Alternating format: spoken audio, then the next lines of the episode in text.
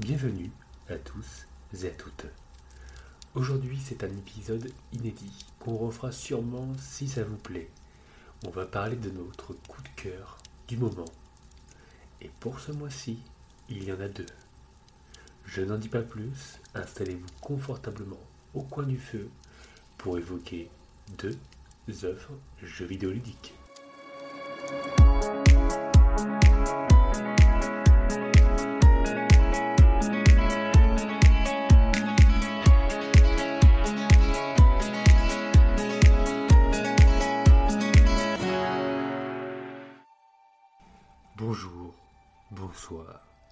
Suis Wivo, il est Davin, et aujourd'hui on tente une nouvelle émission. Encore une fois, on fait beaucoup de, de tentatives, d'inédits, j'ai envie de dire.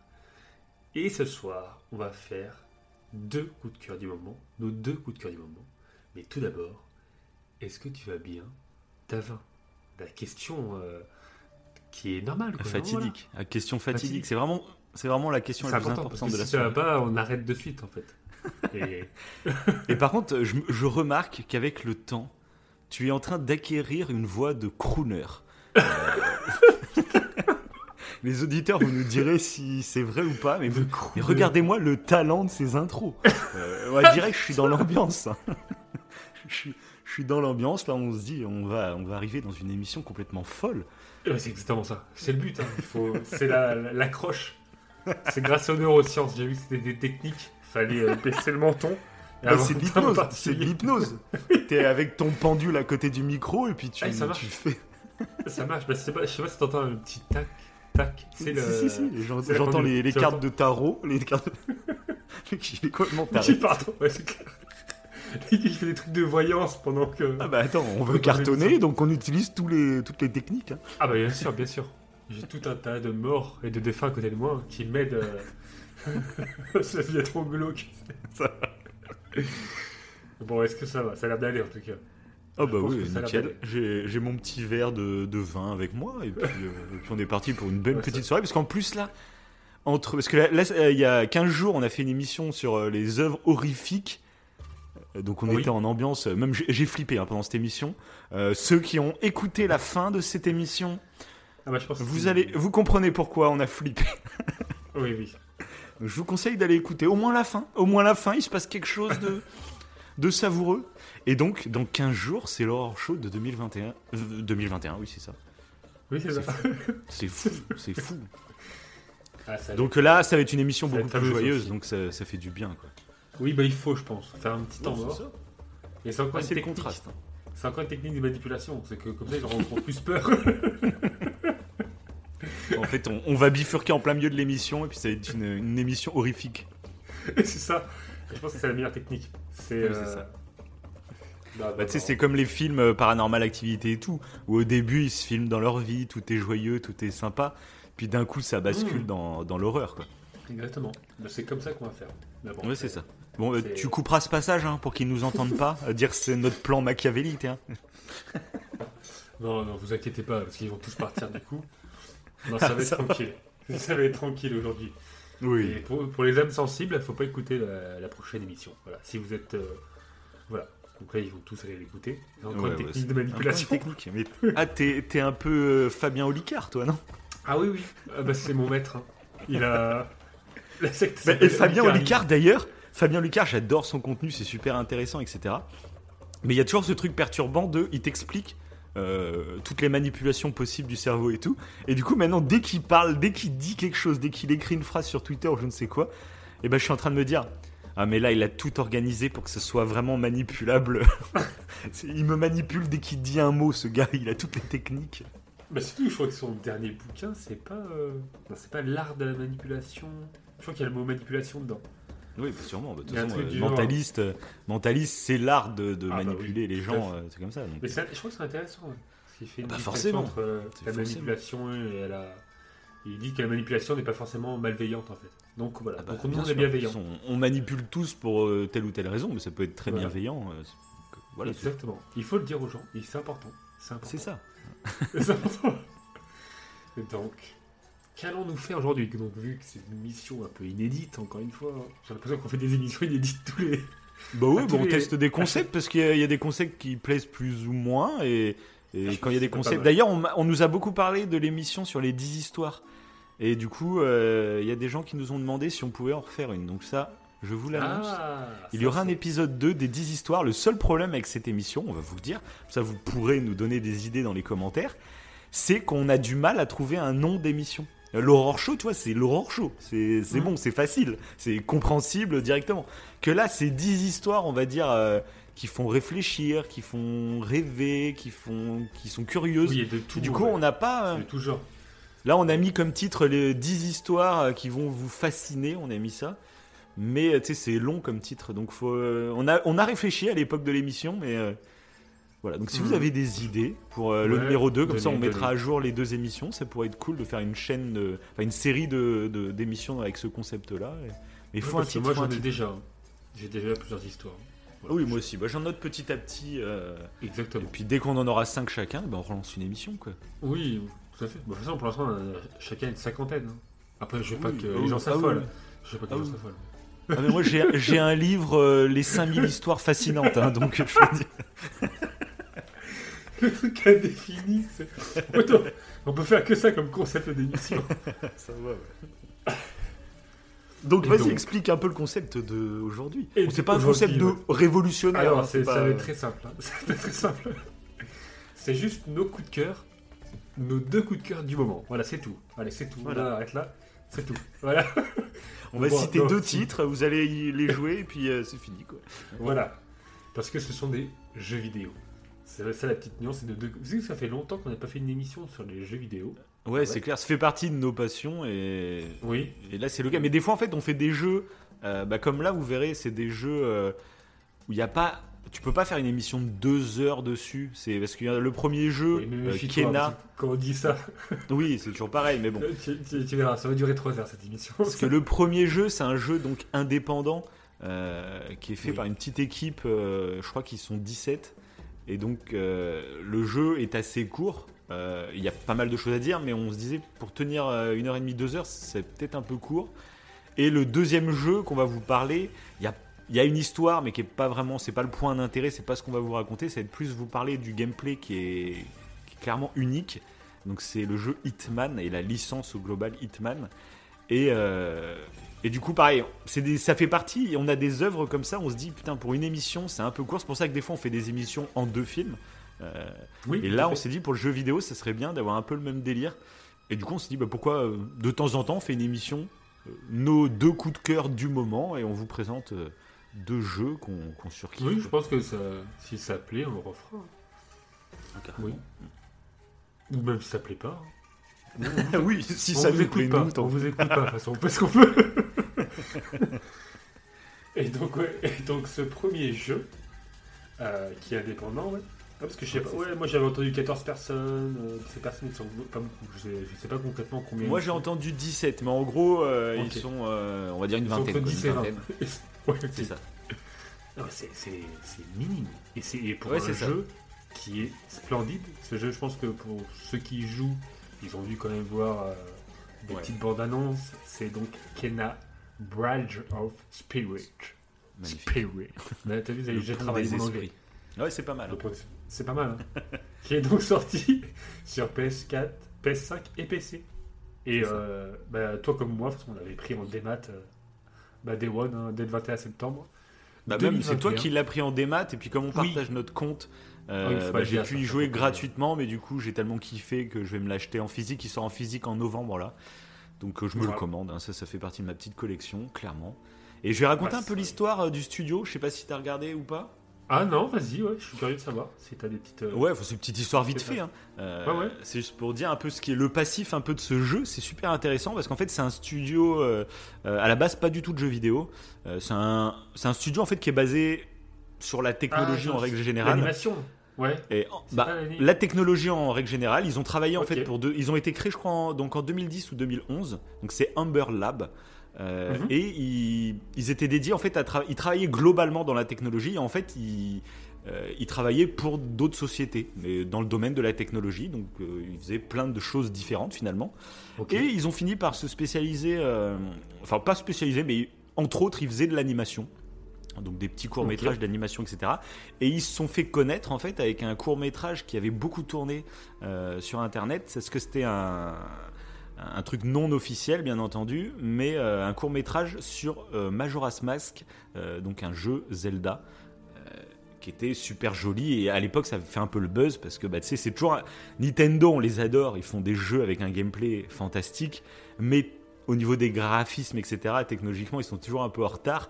Donc on se demande toujours, putain, imagine ce jeu-là en version next-gen, PS4, PS5, tu sais, ça serait fou. Et à l'époque, c'est pour ça que ça avait fait un peu le buzz cette vidéo, parce que ça présentait Zelda Majora's Mask en version, euh, voilà, next-gen, quoi. Ok, ouais. Et de là, en fait, euh, alors je sais pas comment ça s'est passé en interne ou quoi, mais euh, lors d'une conférence, donc il y a un an et demi, euh, une conférence Sony, je crois que c'était la conférence de présentation de la PS5 d'ailleurs, il me semble, hein, je dis peut-être des conneries, mais il me semble, c'était au mois de juin, je crois. Mhm. Euh, et ben en fait, il y a eu une bande-annonce qui a filtré, et c'était Kena Bridge of Spirits, un jeu qui a mis une claque monumentale à tout le monde, parce que ah, la direction artistique change totalement de ce qu'on a l'habitude de voir. Euh, surtout chez Sony où ils sont plus basés sur le réalisme, tu sais, c'est plus des jeux, euh, des jeux films finalement. Oui, tout à fait. Et là, bah, c'est un côté euh, manga, c'est un côté manga, c'est un côté cartoon qui rappelle du coup Breath of the Wild, mais on, tout le monde a fait le rapprochement. Comme c'est Amber Lab qui avait fait la cinématique de Majora's Mask, on se dit qu'ils aiment la licence Zelda. Et là, ils font un jeu comme ça. Directement, tout le monde s'est dit, c'est Breath of the Wild next gen quoi. C'est donc c'est donc Zelda Breath of the Wild qui était sorti sur euh, Switch. Mhm. Là, c'est la version de Sony euh, en mode euh, en mode next gen quoi, avec les graphismes de ouf.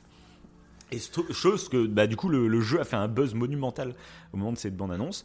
Ça a déclenché tous les fantasmes de tout le monde parce que tout le monde s'est dit c'est Breath of the Wild en, en mode next-gen, donc c'est un open world gigantesque avec des graphismes comme ça. C'est un putain de triple A de dingue. Et là, en fait, Amber Lab, euh, ils étaient fiers de leur euh, présentation. En plus, ils n'ont pas menti sur la présentation. Ils ont jamais dit que c'était un open world, ils ont jamais dit dans la bande-annonce, tu vois, il y avait rien. Sauf que ça leur a mis un sacré coup de pression, parce que là, d'un coup, les joueurs commençaient à être hypés en disant ça va être le nouveau Breath of the Wild. Et les, gars, ils sont 17, ils ont fait euh, ah bah non, hein, on va, on peut pas, là ça va être chaud. Hein. C'est pas possible, quoi, c'est impossible. Et du coup, ils ont pris une espèce de pression là dans la gueule, forcément. Est-ce que Sony, même à mon avis, ils se sont dit Ah, bah votre jeu là, il a bien marché, donc on a, on a des bonnes attentes. Hein, Et euh, du coup, le jeu a été repoussé plusieurs fois. Euh, parce que je pense que peut-être qu'ils ont rajouté une zone au dernier moment, je ne sais pas trop, on ne sait pas trop, ils sont restés assez discrets. Et euh, jusqu'au dernier moment, en fait, il devait sortir en août et finalement ils l'ont repoussé. Là, c'était c'était quoi? C'était fin septembre, là, le 29 le, 20, le, 21. Le 21, le 21, ouais, le 21 septembre. Et ce qui s'est passé, pour montrer que c'est un tout petit studio, c'est que bah, la presse, les youtubeurs, etc., euh, spécialisés dans les tests et tout, commençaient un peu à s'inquiéter, parce que généralement, ils ont toujours les jeux euh, une quinzaine de jours avant pour pouvoir les tester tranquillement avant la sortie. Euh, mais là, bah non, que dalle. quelques jours avant, et a priori, il y avait quelques, quelques sites qui l'avaient, mais c'était assez rare. Et du coup, bah, généralement, ça sent pas bon. Hein. Quand, euh, on le dit souvent, ça, quand les tests ils tombent le jour même, généralement c'est parce que ça sent pas bon. Quand le test il tombe une semaine avant, là, c'est généralement c'est que ça sent vraiment bon, ça hype tout le monde à fond. Et donc là, ça a commencé, on se disait oula. Et puis on avait appris du coup, en plus de, depuis que c'est un studio indépendant, on s'est donc on a commencé à se dire euh, ah ouais, euh, en fait, on a peut redescend. Ouais, c'est ça. En plus, comme on, s'est dit, c'est peut-être un studio qui était spécialisé dans l'animation. Donc ça va être très joli, mais les mecs, c'est pas du tout la même chose de créer un film d'animation et de créer un jeu vidéo. Euh, il y a des codes totalement différents. Ça peut être juste beau, mais niveau gameplay, ça va être creux. Quoi. On va juste se balader dans des mm. décors super beaux, mais il n'y aura aucune proposition de gameplay. Et plus ça avançait, plus la com ne se faisait plus. Hein. Finalement, il n'y avait plus beaucoup de com.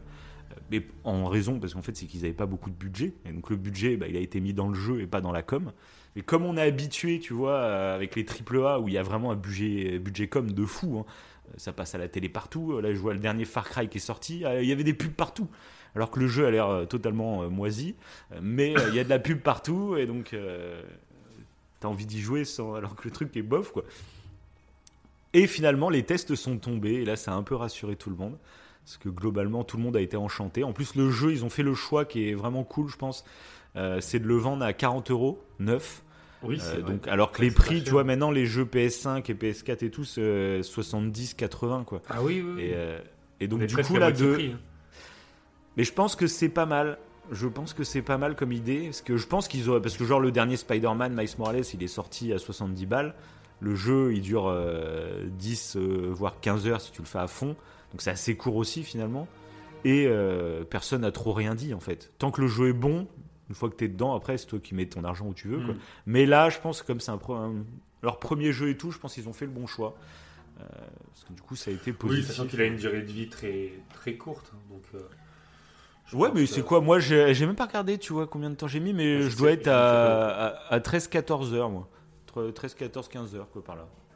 Ok. Ouais, je peux, Et du coup, toi, t'as aussi. mis beaucoup moins de temps parce qu'il va falloir expliquer. euh, parce que c'est là qui va être intéressant dans notre avis sur le jeu, c'est qu'on Oui, y a joué de manière. Voilà, on y a joué de manière ouais. totalement différente. C'est ça qui est assez cool, je trouve. Oui, tota- totalement, totalement. Et après, par contre, moi, du coup, euh, euh, moi j'avais la hype euh, clairement pour ce jeu au niveau euh, visuel, parce que ça me Ouais. faisait penser à un Pixar. Et là-dessus, bah, j'ai pas été déçu, mais de toute façon comme toi. hein.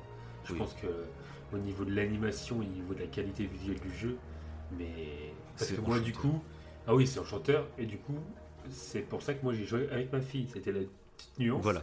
Et elle, ça, elle le explique, voyait oui. comme un film d'animation, ouais. Comme un, Ouais. une, non, une série d'animation, du coup, parce qu'on l'a fait en plusieurs parties. On n'a pas joué tout en une soirée. Oui. les tarés. On a fini blanche. Ah bah, le, à l'école, c'était. Ah bah, nu, blanche avec des bières, et puis on s'est barré. Et des clopes. Ah, c'était. Et du coup, non, euh, on a fait en plusieurs parties, quoi, comme euh, une petite série animée. quoi. Et c'est vrai que. Et du coup, on l'a joué en mode histoire. Je me suis dit, ça va être plus intéressant de le faire en mode histoire. Parce qu'elle, elle regarde. Je ne savais pas trop si elle, elle allait jouer ou pas. Oui, bah, Et euh, du coup, elle a. Non, elle voulait pas jouer. Elle a dit non. tu Ah, pas du tout joué Elle s'est même pas baladée Si. ou quoi Un tout Ouais. petit peu, mais vraiment, mais euh, un minimum. Elle préférait que je joue pour l'avancement de l'histoire et pour Ouais. qu'il y ait un, un- comment dire, que ce soit plutôt régulier entre les Ouais, c'est ça, que ça avance l'histoire. tranquillou, ouais. Et voilà. Et du coup, j'ai fait en mode histoire. Ouais. Et évidemment, j'étais pas au courant, mais ça, je pense qu'on va parler après, de ce- cette euh, différence euh, de ça. difficulté entre toi, le mode que tu as fait, et moi, le mode histoire. Clairement, ça, je ça. m'attendais pas du tout. Mais Euh, euh, ouais, c'est assez. euh, bah, en plus, moi, je trouve, pour le coup, je trouve que peut-être la difficulté est un petit peu mal dosée. Euh, parce que moi, du coup, je l'ai fait en mode normal. Hein, J'ai pas fait, pas fait niveau au-dessus ni rien. Oui, c'est mode guide Pas guide des esprits? Si, c'est ça Oui, enfin, le mode normal crois, du jeu, quoi, je sais même plus Ouais, ce mode que normal, ouais. Ouais. Et ouais, ce qu'il faut savoir, c'est que, bah, en plus, comme tu te lances un peu dans un jeu à la Pixar, c'est que tu t'attends à que ça soit relativement accessible, tu es là pour vivre Mhm. un bon moment, etc.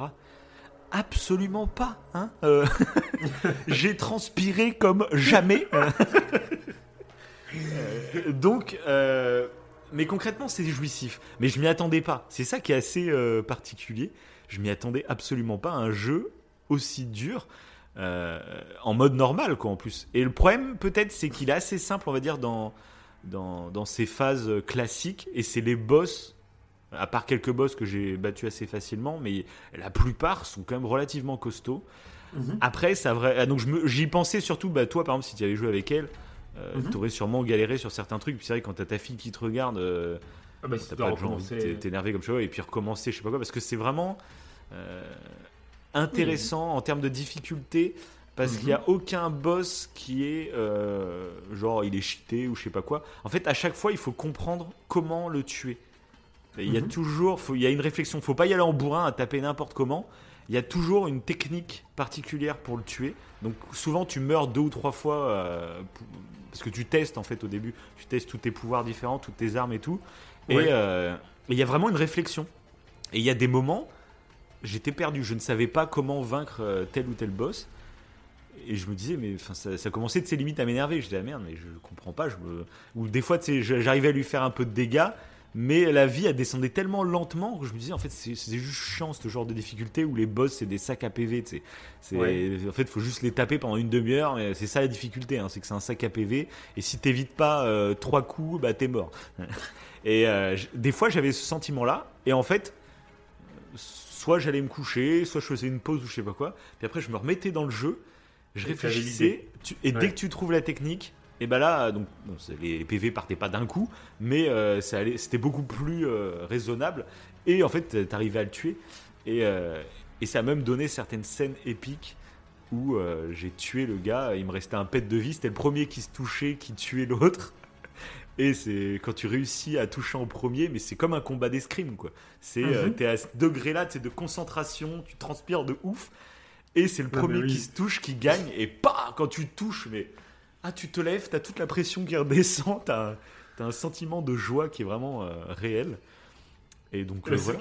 j'avais pas compris parce que euh, du coup, bah, j'avais, je savais pas, même pas quel mode t'avais fait. Et euh, j'avais un petit peu d'avance par rapport à toi. Euh, parce que j'avais commencé en premier. Oui. Et, euh, et du coup, on était vraiment dans une ambiance euh, ouais, vraiment enchanteur, hein, avec la, bonne sonore qui est magnifique, avec la, la barre de son, je te dis pas. Oui. Moi j'étais au excellent. casque, pareil. Hein, c'est Ah génial ouais, au c'est- casque. c'est Les génial. musiques, mais les musiques, non, c'est ouais, excellent. c'est génial. Donc j'avais l'impression d'avoir fait un Pixar, mais magnifique, avec une histoire qui se déroule tranquillement. Et tu me dis que tu galères sur un boss. Et je me Ouais. suis dit, mais c'est bizarre. Bah, le, je crois le premier boss qui m'a fait galérer pour ceux qui l'ont fait du coup, c'est euh, dans l'arbre. Euh, tu sais, quand tu es dans la deuxième zone là où il y a les, les deux filles, euh, donc une qui s'est fait corrompre et l'autre Ah, euh, oui. qui était partie en bateau, tu sais, oui, partie oui. en bateau. Donc oui, on va, on va, on va, on le dit, de toute façon vous avez l'habitude avec nous, mais on va spoiler tranquillement le jeu. hein. Oui, Donc, voilà. oui, oui. pas, euh, À partir de maintenant, euh, Voilà, c'est. oui, voilà. On va pas faire des gros Ouais. gros spoils pour spoiler, mais on- petit à petit on va y aller quoi. Donc euh, dès qu'on a envie de raconter un truc, euh, on y va quoi. Et donc ouais, c'était ce boss là avec euh, avec les deux nanas et une qui est corrompue et l'autre qui est partie en bateau et euh, et, coup, c'était Adira, la forge Ouais, je me rappelle. Alors les noms par contre, oui. À part Kena, je me rappelle plus. et du coup, c'est ce premier boss. Euh, mais j'ai ah j'ai failli pleurer. Hein. Euh. Ah, c'est dingue, c'est dingue que la ah, il était violent celui-là. hein. Mais c'est- vrai parce que euh, quand tu m'as dit que. bah, quand tu m'as parlé de la difficulté, je me suis dit, bah attends, bah, je vais essayer. J'ai changé la difficulté. Ah, Et ben non, quand j'ai changé la difficulté, j'ai fait ah bah non, bah je vais revenir en mode histoire parce Ah oui. que le décalage était tellement énorme que je fait non, mais je pourrais pas. Je Ah oui, vais mettre trop de temps. ouais. Ah ouais ouais. Je me suis dit que c'est Oui. pas possible, ça va être chiant. Parce qu'en plus voilà, vu que j'avais ma fille à côté. euh, Mais je pense, euh, je pense que c'est un jeu que t'as maintenant. Je pense qu'il faudra que tu te le refasses dans plusieurs mois, tu vois, une fois que tu auras un peu zappé Mhm. l'histoire. Tu te le refais par plaisir, mais par contre, tu te le fais tout seul. Euh, Mhm. Donc voilà, mais je trouve Ouais, que c'est plutôt cool finalement, parce que toi, si c'est vraiment simple en mode histoire, ça veut dire que c'est vraiment un jeu, euh, si vous voulez jouer avec vos enfants et tout, il y a un mode totalement disponible pour ça. Ta fille, elle a, pris, euh, elle a pris son pied juste en te regardant jouer finalement. mhm. Et après, si tu as envie du challenge, après, on n'est pas habitué que le mode normal en fait soit aussi relevé. Euh, ça serait en mode difficile, toi, j'aurais dit, il n'y a pas de souci, tu vois. Mais là, j'imagine Ouais. même pas, parce qu'il y a le mode difficile et il y a le mode hardcore, en gros, que tu Oui. débloques une fois que tu finis le jeu. Donc, euh, le mode hardcore, euh, ça doit être quand même violent. Ouais, grave, grave. Mais d'ailleurs, ça, ça me fait penser à un truc en fait. je trouve que c'est toute la qualité. Euh, euh, parce que quand tu parles de difficulté, il y a un truc qui était dif- pas difficile, mais euh, euh, c'était pas le fait de chercher comment tuer l'ennemi euh, qui était intéressant du coup pour moi, parce que c'était Mhm. facile, mais c'était les petits énigmes, tu sais, qu'il y a à faire. Oui, bien sûr. Et ça, j'ai trouvé ça super intéressant. Bah, en fait, euh, ça, c'est varié. en fait, termes de ça. jeux vidéo, ouais, voilà, c'est que euh, avec euh, ma fille, on devait chercher euh, certains énigmes et elle a participé à certains énigmes. Je trouve ça super. Il y a un moment donné, en fait, il y a, il y a un truc avec des étoiles et c'est elle qui l'a vu. Elle me dit, mais là, il y a, il y a deux étoiles. Je fais, ah oui, c'est ça, d'accord. Ah Donc oui, dans le ciel, je vois, ouais. Ouais, tu vois ce que c'est? Oui, Et c'est elle qui a vu les, to- les étoiles. Et euh, j'ai trouvé ça cool. Et moi, je me suis mis sur le poste d'observation. Elle a vu l'étoile. Je fais, ok. Donc on cherchait à Bah deux. moi c'est il y a une énigme un peu dans le même genre euh, où je pensais que c'était là parce que je crois que tu m'en avais parlé de cette anecdote et Oui, c'est avec c'est le même plutôt- truc mais avec des bougies avec des Ah bougies. ouais, mais alors ça, on a galéré par contre. Et ben moi heureusement en alors, fait tu tout m'as con. tu m'avais pas raconté l'énigme mais tu m'as dit oh on a galéré alors qu'en fait c'était c'est tout con. Et Mais oui, quand je me suis retrouvé à cet endroit-là, donc c'est une énigme en fait, faut déclencher euh, avec ta flèche, tu déclenches des, des sortes de boutons, on va dire. pour, Oui, euh, c'est ça. Ouais, Il faut le faire dans un certain ordre pour ouvrir une porte, quoi. je sais plus exactement, mais c'est un délire comme ça. Mhm. Et euh, bah, comme tu m'as dit, oh, c'était juste sous nos yeux, mais on a cherché comme des, comme des couillons. euh. Ouais, c'est Et ça. bah, quand, quand j'étais là, du coup, je dis attends, c'était sous ses yeux, c'est où? Puis là, je regarde les bougies, je fais ah, là, il y a une bougie, là, il y en a deux, là, il y en a trois, là, il y en a quatre. J'ai fait, ah, bah, ça l'ordre, et puis euh, c'est ça. C'est dû- comme énigme, mais c'est vrai que j'aime con. bien. Moi, c'est. Mais là, été. Ah, mais c'est génial. Et je trouve ça super intéressant, en fait. euh, contrairement bah, à un dessin animé d'animation où, euh, bah, où c'est juste. euh, voilà, t'as juste l'histoire. Là, dans Oui, ces euh, moments de gameplay, où il y a les énigmes, je ça super. Ouais, je trouvais ça super intéressant de. J'ai vraiment surkiffé, moi. Et de toute façon, avec les euh, enfants, c'est ce qu'on dit. euh, Il y a cette guerre un peu contre les jeux vidéo, blabla. Je Ouais, trouve qu'en fait, quand le parent euh, est un joueur et qui sait ce qui fait jouer à ses enfants, au contraire, tu peux t'en servir comme un outil pédagogique euh, et de partage, en fait. Mhm. Tout simplement de partage, sans que ça soit pédagogique. Euh, De toute façon, votre enfant, euh, il n'y a, personne qui fout son enfant devant un bouquin. Allez, allez lis euh, le journal d'Anne Frank, ma chérie. Euh, ça, ça n'existe plus, ça, c'est pas possible. Et, encore à l'époque, justement, on disait aux enfants arrête de lire, là, tu passes du temps sur ton bouquin. Il y a toujours eu un truc. Et au Mhm. contraire, moi, je pense le tout, c'est de ne pas les abandonner devant, euh, devant la télé, devant un jeu vidéo, etc. Et je trouve que le jeu vidéo a cet avantage par rapport à la télé, c'est que tu peux vraiment le vivre et partager. Et ton enfant, il est actif.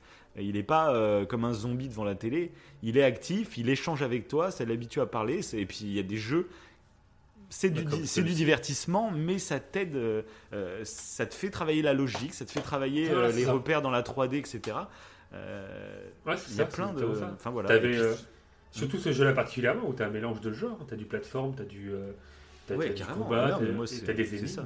Bah moi après, euh, je pense qu'un jour on fera une émission totale là-dessus. Mais moi, Breath of the Wild, pour moi, Zelda, donc Oui, c'est le jeu ultime, euh, je pense, à faire jouer à des enfants. Euh, Hmm. Des enfants de genre 9-10 ans, trucs comme ça. Je pense que Breath of the Wild, c'est vraiment le jeu ultime qui travaille Oui. l'imagination, qui travaille euh, la réflexion, qui travaille l'exploration, qui travaille euh, euh, même la lecture pour des enfants en bas, enfin pas en bas âge, mais des enfants de ces âges-là qui, Mhm. qui Qui commence commence à lire. avec la lecture, etc. Euh, comme il n'y a pas de dialogue, tout est à l'écrit. Ça, je trouve que c'est vraiment un jeu. Ça, c'est la preuve ultime. Et j'avais même vu un documentaire, un reportage plus qu'un documentaire, sur un psy qui justement, en fait, le conseillait dans des, Mhm. euh, pour des enfants qui passent leur temps sur Fortnite ou je sais pas quoi. Tu vois. Il disait Oui. aux parents, les parents venaient en disant comment je fais pour lui faire arrêter et tout. Puis le, le- le- le psy leur disait, bah, écoutez, euh, le tout c'est pas de leur faire arrêter parce que là vous allez les priver, vous allez créer une frustration. Enfin, ça sert à rien d'être si tranché en fait. Au contraire, essayez de les orienter vers des jeux beaucoup plus adaptés. Et, Ouais, et qui font voilà. travailler, ouais. Ouais, parce que Fortnite, ils sont malins. hein. Euh, ils utilisent des petites euh, techniques qui sont euh, très euh, aguicheurs pour le cerveau, euh, genre les, les trésors. Oui, euh. tous les petits bruits. Bah après Ouais, Zelda aussi, voilà, hein. Zelda aussi. hein, Zelda quand aussi. tu ouvres un coffre, euh, touloulou, t'as la fait. petite musique. Enfin, tous les tous les jeux, ça. C'est mais c'est vrai que c'est pas anodin. c'est- Mais c'est Zelda, t'as intéressant. t'as même. l'équilibre. T'as l'équilibre Oui. avec justement les énigmes, euh, où ça fait travailler Oui. en fait. Et euh, puis après. Fortnite, c'est un, c'est un très bon jeu, c'est un très bon divertissement. Après, le problème, c'est quand tu joues qu'à ce jeu, bah, euh, en fait, c'est une fois que tu apprends les bases, c'est très intéressant, même de se former à Fortnite, il n'y a pas de souci. Mais c'est très Mhm. répétitif et après, les, souvent, les gens s'installent dans une routine euh, et tu fais toujours la même chose sur X mois, X années. Oui, Et le truc aussi de Fortnite, euh, comparé à un Zelda Breath of the Wild, c'est qu'au-delà d'être un, un jeu aimé par les, jeunes, ou même un effet de mode, c'est que Fortnite, en fait, c'est carrément devenu un mouvement euh, sociétal. C'est les, les- les plus jeunes au- à l'école, au collège, etc. Tout le monde joue à Fortnite. Et c'est un peu bah, comme nous, tu vois, à l'époque, avec les cartes Pokémon, avec je ne sais quoi. Euh, si tu joues pas à Fortnite, t'es un peu le ringard, tu vois. Et c'est ça qui Oui. était compliqué aussi, c'est qu'après c'est un effet de mode, c'est un mouvement que tu peux pas non plus euh, bah, retirer tes enfants de ça pour euh, leur Oui, oui, sociabilité puis aussi. c'est même donc, euh, un- un réseau, parce que des fois, il y en a, C'est ça, ils ça. se retrouvent entre potes pour. juste pour pour parler en fait parler. ensemble, ils sont juste sur Fortnite. C'est ça aussi qu'il faut comprendre, c'est ça qui est intéressant. C'est que oui, Fortnite c'est pas juste un jeu vidéo, c'est bah, c'est un peu que- comme nous, on va dire à l'époque, on allait sur MSN ou Skyblog euh, pour discuter ça, en fait entre nous. Bah là maintenant il y a Fortnite. Euh, c'est c'est exactement la même chose. C'est ça qu'il faut comprendre aussi. Au-delà du jeu vidéo, ça va plus loin quoi. Après voilà, Oui, c'est ça, Euh, tout à fait. c'est bien de leur les différent. limites. Enfin, c'est comme tout de toute façon. Ah, on est un peu des donneurs de leçons, hein? Non, éduquez- Vous éduquez mal vos gamins, hein, quand même. Bref.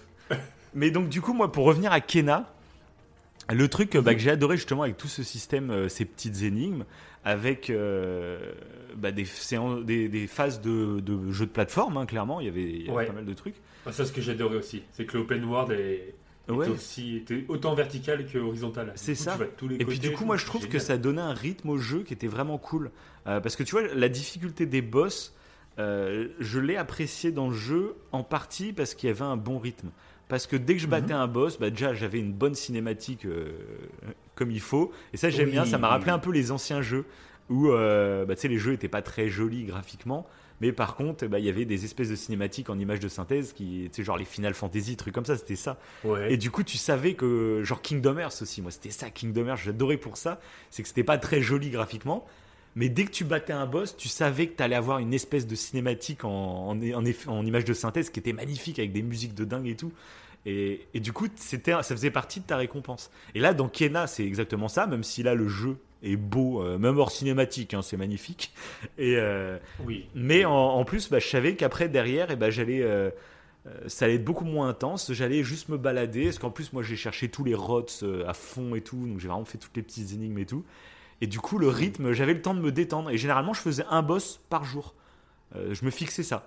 Je fais un boss ce soir, là, je vais me faire une session de jeu. Ça sera un boss. Et je sais qu'il y aura la phase où je vais galérer contre le boss, mais il y aura la phase après Ouais. où je vais me détendre, je vais juste me balader, je vais fouiller. Je vais... Et j'ai surkiffé tout le rythme du jeu. Oui, mais de toute façon, je pense qu'on pourra montrer aux gens qui ne connaissent pas le jeu via le mode photo que j'ai trouvé aussi. Ouais, Moi, on partagera des photos, oui, carrément. ouais. Ouais, mais trop. Parce que là, ça, ça va montrer clairement la qualité visuelle du jeu, même bah, hors cinématique. Parce que les cinématiques sont génialissimes. Mais euh, euh, c'est génial. Que le mode photo, ça fait. Puis ça Ça change, penser à Horizon ça change tellement.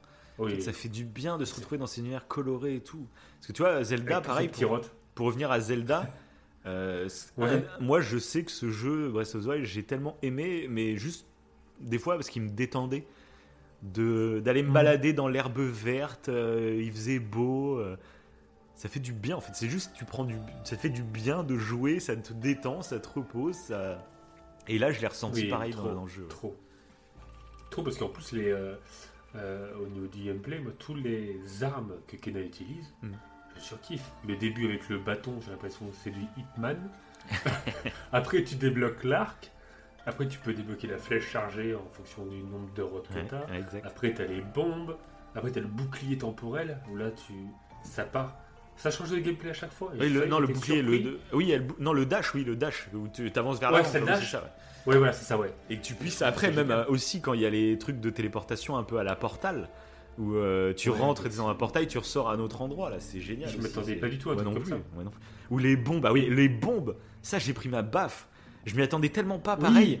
Les bombes en Pour fait. euh, les objets Ouais, font euh, planer les objets, c'est tellement. Enfin, ça, Ouais, c'est la première fois que je vois ça. C'est génial. C'est peut-être dans d'autres jeux, j'en sais rien, mais parce que tu sens qu'ils sont inspirés de beaucoup de jeux, je trouve. Et, et c'est pas du tout une Oui. critique, parce que tous les jeux s'inspirent de tous les jeux, il n'y a pas de délire. Au contraire, du moment que tu t'inspires, mais que tu fais quelque chose de, de bien, en fait, il n'y a aucun de souci. en nouveau, fait. de... ouais, voilà, ça. ça. Parce que niveau direction artistique, pour le coup, euh, euh, bah, Ah, sont... génial. Les ennemis, les, les ennemis sont magnifiques. Tous les ennemis qu'il y a. Ouais, carrément. ouais. euh, qu'ils soient visuellement et tout, même en termes de combat, euh, et euh, dans le fait de chercher comment tu dois les tuer et tout, Mm, mm. je trouve que c'est, euh, c'est, enfin, c'est- génialissime. et comme tu dis, oui, ça a inspiré plein, c'est, plein de jeux. Ouais, parce Moi, que moi, ça m'a fait penser donc. Breath of the Wild, niveau graphique, Ouais. mais donc version next-gen. Euh, Mhm. Ensuite, j'ai trouvé qu'il y avait un peu de Uncharted dans toutes les phases d'escalade. Ça m'a rappelé Uncharted. Euh, tu sais, de, de, bah, t'es sur une falaise et t'escalades et t'as des décors de dingue en bas, tu vois. Euh, Ça m'a rappelé Ouais. Uncharted. Après toutes les phases de combat, on est un peu genre dans. Je dirais, non, pas du Ratchet, parce que c'est plus avec des flingues. Mais je saurais même pas dire quel jeu exactement, mais c'est un peu du beat'em all euh, classique finalement, mais qui est, Mhm. Ouais. qui est ultra efficace en fait. C'est classique, mais c'est ultra efficace. Euh, Il y, a, y a de la plateforme, il y a, y a un peu du. Bah, t'as un euh, air d'horizon, hein. Horizon Zero Dawn. ouais, un petit peu. Moi, j'ai trouvé qu'il y avait. Avec Même les trucs un peu avec la. Bah, même ouais, Zelda au niveau de la. C'est pas de la ma- malédiction de Ganon, tu vois, dans Zelda, et dans là, c'est un peu les. Euh, La pourriture, tu vois, qui s'est empa- emparée des ça. Il y a aussi ça. du euh, Ghost of Tsushima, les phases de méditation, tout ça, euh, ça m'a rappelé Ghost of Tsushima, Ah il y a la même chose. Euh, c'est ouais, c'est plein de petits jeux, euh, il s'est inspiré de plein de trucs, mais il fait le jeu à sa sauce, et il a vraiment une âme ce jeu quoi. Hmm. Oui, parce que moi, l'histoire, pour le coup, m'a fortement étonné. Je Ouais. savais pas du tout à quoi m'attendre. non plus. Juste Ça m'a frustré, ça m'a un peu fait bizarre au début. Ouais. Parce que euh, au début, euh, on sait pas du tout, on sait juste qu'elle est Ah genre oui, passeuse d'esprit, mais on sait pas qu'est-ce qu'elle vient faire là, on ne sait pas du tout l'histoire du truc, et c'est très intéressant. Ça prend le temps. hein. Bah, un Ça peu comme Breath of the Wild finalement, euh, tu apprends petit à petit l'histoire grâce à des souvenirs. Euh, C'est comme Breath of Oui. the Wild finalement. D'ailleurs, le clin d'œil, je sais pas si tu l'as remarqué, si t'as fait gaffe, le clin d'œil à Breath of the Wild, c'est que tu sais, où tu démarres le jeu dans une grotte et t'avances, tu Oui. fais quelques phases de tuto, et au moment de Mhm. sortir dans la grotte, tu as des marches avec juste une petite ouverture et tu vois le jour à l'extérieur. Et ça, c'est le début de Breath of the Wild. C'est exactement le début. Euh, je m'attendais à sortir et puis euh, voir Hyrule. et ça, c'est clairement un clin d'œil parce que tout le monde savait qu'on les a comparés un peu à, à Breath of the Wild. Et puis, comme ils sont Mhm. fans de Majora's Max et tout, euh, forcément.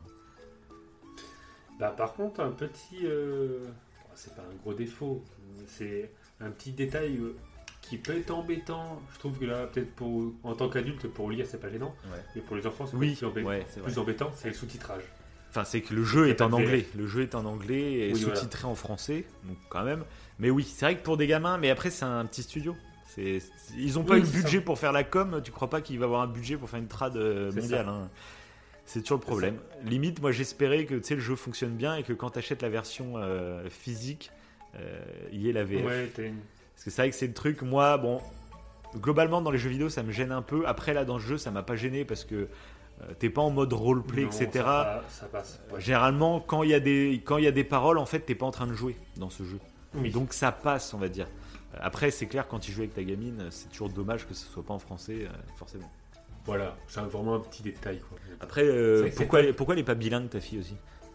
C'est ça. Tu peux m'expliquer le, pro- le problème, c'est ça. Le problème, c'est ton éducation. C'est ton éducation. Tu vas devoir revoir ça à zéro. exactement ça. À zéro. À l'origine bilingue. Je pense que c'est ça le problème. Mais d'ailleurs, oui, euh, ça me fait penser. euh, euh, on en parlera après, mais c'est d'ailleurs le problème d'Hitman. On en reviendra Ah, après. ça, pour coup, oui, coup, exact. que- Et ça, c'est le problème, euh, même pour des adultes, je trouve. ouais. Mais Oui, voilà, justement. on en reparlera juste après. ouais. Juste après, ouais. Mais du coup, ouais, donc l'histoire, euh, comme, tu, comme, euh, comme toi au début, euh, bon, ça va pas vraiment gêner, mais euh, tout ce côté un peu mystérieux, et tout, tu demandes euh, où ça va mener. Ouais. Et c'était surtout, euh, du coup, ma fille qui se demandait, mais du coup, pourquoi il y a ça? Pourquoi il y a ça? Je sais, pas, je sais pas pour l'instant. Faut qu'on Oui, c'est clair. oui. parce que pour l'instant, je sais pas. À demander pourquoi bah, il y a eu une explosion au niveau de la montagne, Mm. ce qu'on voit au tout début avec le grand frère Taro, là, le grand frère des deux petits Oui, exact. qu'on voit au tout début. Tu sais pas. Et moi, j'avais carrément théorisé euh, un truc, je crois que je te l'avais dit en audio, Je sais plus. vu que je trouvais qu'il y avait, euh, vu que les rottes, c'est clairement un symbole de, le- de l'environnement, ils sont très liés à l'environnement. euh, quand il y a eu l'explosion, moi, je pensais qu'il y, allait avoir un délire du genre, parce que maintenant, on sait que en haut des montagnes, en fait, il y a plus de pollution qu'en ville. Parce qu'en fait, toute la pollution de la ville Monte. monte en haut des montagnes. Ouais, voilà. Et je me suis dit, ça se trouve, ils vont faire un truc là-dessus, genre, euh, là, c'est pas une ville, c'est un village, mais euh, on le voit dans le truc que tu as dit, euh, la forgeronne, la Dira, et Mhm. le couple, parce que je crois, je crois que c'est un couple, hein, ils, sont, ils étaient ensemble, il me semble. C'était pas juste deux amis. Ah ouais, je, je amoureux, sais pas. deux, je crois. oui, ou ils sont peut-être en Je sais couple, pas. je sais pas du tout. Ouais. Je sais pas si. Et bon, on voit qu'ils prenaient les ressources un peu de, de la. bah, de, de l'île. Mhm. Et du coup, je pensais qu'il y allait, y allait avoir un truc là-dessus. Je m'étais dit, ça se trouve, c'est la pollution qui fait exploser tout un truc lié à l'environnement. Donc, bon, c'est pas réellement ça, mais il y a quand même un truc autour de, Oui, quand même. ouais. autour de l'environnement et des esprits. Mhm. Et c'est génial.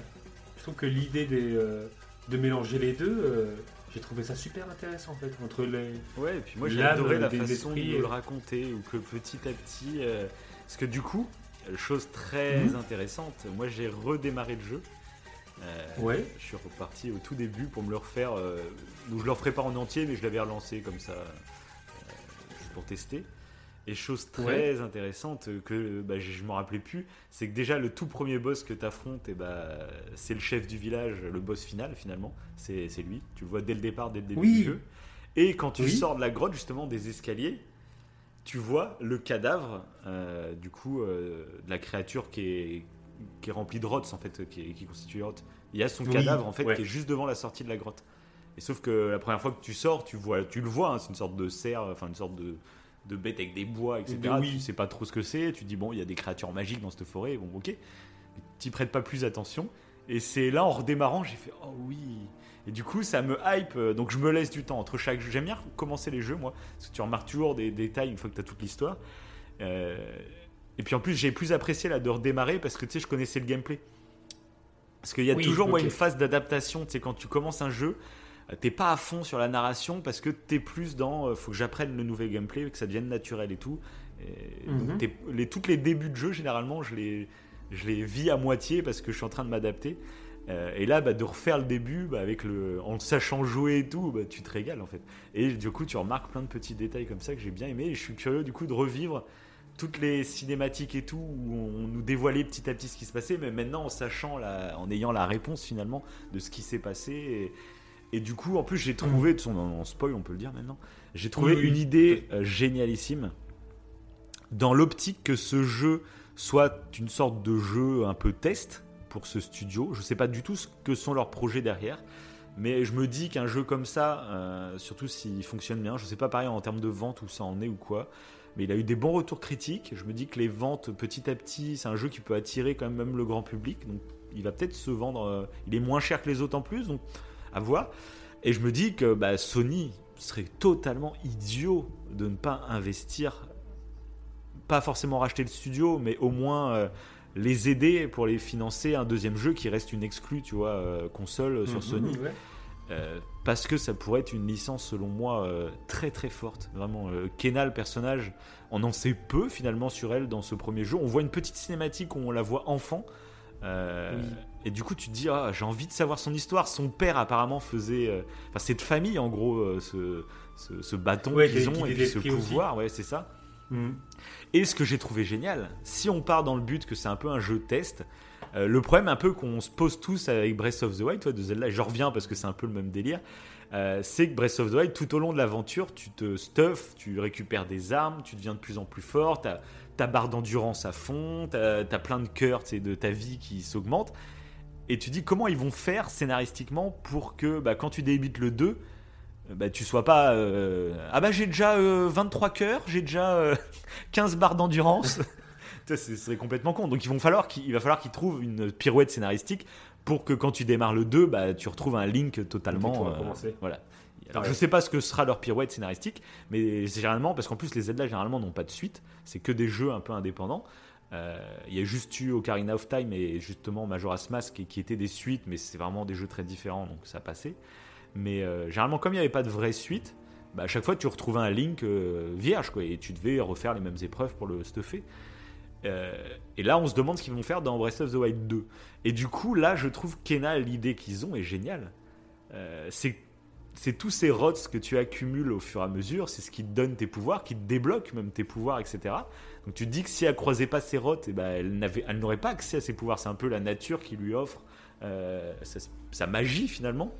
Oui, oui. Et j'ai trouvé ça génial et logique finalement qu'à la fin on découvre que le, le dieu des rots, en fait il soit composé de rots et c'est comme euh, le chef du village euh, l'a tué, mais en gros c'est comme Mhm. s'il avait explosé en, en une centaine Ouais, de rots et les rots Ouais. tu les as tous recomposés et ça j'ai trouvé j'ai trouvé ça génial et puis en plus bah du coup les rots après C'est très retournent poétique. Ouais, et puis les rots Mhm. retournent, euh, reforment le dieu euh, de la nature un peu, Et du dieu Roth le dieu Ouais, des ouais. rots. Et donc, du coup, bah, Kena, à la fin du jeu, ne les a plus, et du coup, perd ses... les pouvoirs qu'elle a montés. Et tu dis, pour une potentielle suite, c'est génial. Imagine, elle va dans une autre zone, et du coup, euh, bah, elle sera de nouveau sans ses rots et sans ses pouvoirs, elle aura tout à réapprendre, enfin, pas réapprendre, Bah, mais à recollecter, etc. on- Quoi. J'ai trouvé ça génial. Ouais, Comme idée, bah- j'ai fait, c'est trop bien. Mm. Oui, et on a en plus un peu un, un moment contre le chef du village, c'était Tochi qui s'appelait le, chef du village, euh, bah, contre le boss final en gros. Hein. À un moment, t'as plus les pouvoirs. Parce que tu combats, Exact. contre, le, Ouais, tu combats contre le dieu c'est là que tu remarques en plus. mauvais. C'est ça. C'est là que Et tu te rends compte que sans les T'as plus euh, rien. t'as plus rien, t'as même plus de bombe. T'as rien. Ouais, c'est ça. C'est ça. C'est vraiment bizarre. ça, oui. Sans tes rots, c'était rien. Et t'as pas eu trop de mal. T'as pas eu trop mal du coup à ce moment-là? Et Vu bah que finalement, moi, le, c'était un- le boss final, euh, je l'ai pas trouvé si dur que ça. J'ai perdu, bien sûr, parce que des fois, faut comprendre. euh, genre, quand il, est, quand il est géant à la fin, au début, euh, je sais même pas comment l'éviter. Je, je fais, qu'est-ce qu'il faut faire? Faut que je tape où Faut- Et c'était chaud après d'avoir ces, ces, ces trucs brillants là. Et pareil, j'ai mis du temps à comprendre qu'il fallait envoyer les rots sur ces épées qu'il avait dans le dos là. Oui, oui. pas mal de temps. Et euh, mais sinon, euh, non, après, je ça a été, ça a été assez Ouais, simple. c'était pas trop euh, difficile. Non, ça va. J'ai beaucoup plus galéré euh, contre le boss, c'est le duel juste avant là dans la grotte, où on est en face à face justement sans, bah, sans les pouvoirs, je crois. On n'a pas les pouvoirs à ce moment-là, je sais plus. Mais c'est genre un duel, par contre, j'ai kiffé parce que ça fait duel un peu à la mode, en mode Star Wars quoi. C'est le face à face, je suis avec mon bâton, t'es avec tes, je sais plus ce qu'il a lui. Et j'ai kiffé l'ambiance et tout. Et j'ai un peu galéré, j'avoue, sur ça. Mais, mais c'est vraiment ce- le boss de l'arbre hein, qui vraiment m'a fait pleurer. Et il y a eu d'autres. Le boss Ah aussi, oui. tu sais, euh, avec la chasseuse dans la forêt avec son arc. Oui. Ah bah celui-là, celui-là, j'ai cru que j'allais péter un câble. Ah oui, mais celui-là, j'ai cru que j'allais péter un câble. Je comprenais absolument pas ce qu'il fallait faire. Et j'arrêtais pas de la taper, hein, mais euh, elle perdait vraiment que dalle en vie. Et j'en pouvais plus de ce, ce boss-là. Et je sais même plus, du coup, toi, je me rappelle même plus c'était quoi la technique pour la battre. Euh, je, je me rappelle même. Ah si, il fallait lui tirer une flèche en pleine tête. Oui, il fallait qu'elle tombe au sol. Ouais, et c'était une au flèche, sol, une ouais. flèche en pleine tête, et du coup, elle tombait un peu assommée, là, tu pouvais aller la contrer. C'est ça. Et après, ça changeait à la moitié de la vie, euh, il y avait un autre truc. Elle changeait de cette pattern, et euh, fallait trouver, je sais plus c'était quoi. Ah, je sais plus. Je sais plus, mais bref. Enfin, Fallait, jouer vachement avec les arbres. coller plein de bombes, euh, Ouais. plein de bombes explosives. Fallait jouer avec les, euh, avec les arbres et tout. Et pareil, toi, en fait, c'est que toi, en mode facile, ça revenait super vite. Euh, moi, les bombes, ça mettait trois plombes. hein. J'en, tirais Oui, deux, et euh, je devais attendre, je sais pas combien de C'est temps. ce que j'ai remarqué de Ouais, suite. ouais. Quand j'ai essayé ton- le, le mode de difficulté au-dessus, j'ai fait ouais, mais ça va être trop chaud. T'as l'impression de ne plus avoir de pouvoir en fait. Ah oui, oui, bah, c'est sûrement. Faut vraiment c'est- que tu, tu, tu gères beaucoup mieux le. Ah bah c'est pour ça, je t'ai dit, oui, c'est cool. Vraiment, il y a vraiment un pic de difficulté vraiment abusé. Mais il faut que tu le testes, hein, parce que moi qui suis pas jeu euh, ultra dur, même si euh, je suis curieux et j'attends le, Mhm. le prochain Elden Ring qui sort en janvier. Euh, donc c'est le créateur des Dark Souls qui travaille avec le créateur de Game of Thrones, donc J.R.R. Martin. Et il crée, donc euh, J.R.R. Martin en gros a cré- créé l'univers, le background un peu, l'histoire du jeu, et l'autre euh, s'occupe du gameplay. Et les Dark Souls sont vraiment réputés là-dedans, mais m'ont jamais attiré. Au niveau de, du style artistique et tout, c'est pas mon délire, c'est un peu gothique tout ça. Mais tu sais, je te l'ai déjà dit, j'ai envie de me faire un jeu très difficile au moins pour m'y investir à fond et essayer de voir euh, si ça peut me plaire, même Pour si. euh, peu. donc Elden Ring, ça sera sûrement l'occasion. Je vais attendre de voir les tests et tout, parce que pareil, si je me lance dans un jeu comme ça, j'ai envie que les gens qui sont habitués à ce genre de jeu le trouvent génial, tu vois. Euh, Parce que genre j'avais failli essayer, c'était Sekiro, parce qu'il avait quand même été jeu de l'année. hein. Euh, donc Oui. ça m'avait, je m'étais dit, j'ai envie de tester. Et puis j'avais regardé un peu euh, les tests, et il y en avait quand même pas mal qui disaient que le jeu, euh, il avait un peu des soucis de précision comparé aux Dark Souls et tout. Ou dans un Dark Souls, si tu meurs, tu sais pourquoi t'es mort et c'est de ta faute, t'as pas eu le bon timing ou je sais pas quoi. Que Sekiro, des fois, apparemment, il était un peu moins précis. Et des fois, c'était un peu frustrant à cause de ça. Et juste ça, j'ai fait. Bon, bah, c'est mort. Hein. Si c'est frustrant, euh, je- Ah bah c'est oui. mort. Alors que l'univers un peu japonais euh, me plaisait. Mais euh, du coup, euh, j'ai envie que ça. Si Bah, je me lance dans un jeu comme ça, faut que ça soit aux petits oignons, quoi. Bah, c'est dans le même style, c'est Nioh. Je crois que c'est. le Ouais, bah, Nioh, ouais, euh, c'est ça. J'ai essayé aussi, mais Ouais. pff, moi j'y arrive pas. Mais après, en plus, c'est pour ça qu'il faut vraiment adhérer au truc et tout. Puis après, le, ce que j'ai peur dans ce genre de jeu, c'est que souvent, c'est des successions de, de boss. quoi. T'as pas de temps de répit. Comme là, dans Kena, j'adorais mes temps de répit, comme je t'ai dit tout à l'heure. Et c'est ce qui me faisait que, genre, dans Kena, on aurait fait que affronter des boss les uns après les autres. Et que ça soit que des moments Oui. où je suis en train de transpirer comme un taré sur ma manette. Ça m'aurait saoulé. Ça m'aurait saoulé. Là, comme il y avait ce temps de repos, où je prenais un pied maximum, euh, bah, j'allais après affronter les, boss et puis en plus je kiffais ce rythme parce que j'avais le temps de jouer. Et après quand j'allais devant le boss tu vois c'était un peu euh, comme Rocky tu vois. Euh, j'ai fait tout le film où j'ai vécu un truc. Et à la fin allez il y a le boss qui est là maintenant. On, on se redresse du canapé on joue sérieux quoi. Et j'ai kiffé le rythme j'ai kiffé le rythme. Ah, c'est beau, ouais. Ouais, parce que moi, du coup, j'ai vraiment vécu le jeu, pas pour le gameplay, un tout petit peu quand même, si forcément, mais surtout pour l'histoire. Ouais, bah, Et beaucoup moins pour euh, cette et difficulté. c'est pour ça que toi faut que Mais tu te le refasses dans quelques adoré. mois hein. Et je le tu referai. oui. Ah, mais clairement, mais je le referai. Mais par contre, encore une fois, ouais, l'histoire, euh, je l'ai trouvé sublime. Mm. Et de ce que j'ai compris, en fait, c'est que euh, Kena, à la base, si elle était guide des esprits, c'est parce qu'elle a recherché son père. Ah ouais De ce- du peu qu'on ouais, enfin du peu qu'on voit et de ce que j'ai compris, je sais pas peut-être que je me trompe, hein, Mhm. mais c'est qu'elle a, elle a voulu être guide des esprits pour retrouver son père. Et à un moment, le chef du village Tochi, Mhm. t'as l'impression qu'il le sait. Il voit comme, en elle comme un, un- Pas une colère, mais un point faible. Euh, tu sais, une émotion négative Ouais. sur lequel il pourrait jouer. Et il en parle très vaguement. Bah, c'est là où on la voit petite, peut-être, euh, quand t'as Oui, dans mon esprit. Et après, on la voit petite. Et on la voit qu'elle cherche quelque chose. Ouais, ouais, Elle dit papa, je crois, ou je sais pas quoi. Oui, c'est vrai. ouais. Et euh, t'as l'impression qu'elle cherche ça. C'est pour ça, c'est pour ça. Moi, ce jeu, je trouve, il pose des bases. Euh, il Ouais, parce pose y a des des- bases il y a des pour un mystères, vrai gros gros jeu. Mmh.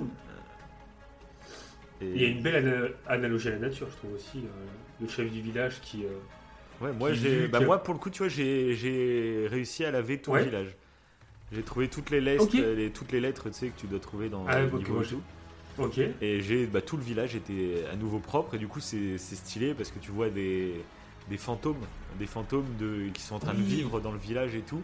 Et du coup, euh, voilà, c'est très poétique. Et en plus, j'ai trouvé euh, dans pas mal de trucs que tu débloquais, bah, il y avait des petits défis à faire. Euh, des petites énigmes ou alors des petits combats à faire. Alors, j'ai juste pas aimé. Ça, c'est le truc du jeu, je dirais, le point noir. Mais ça, c'est pas que Kena, c'est en règle générale.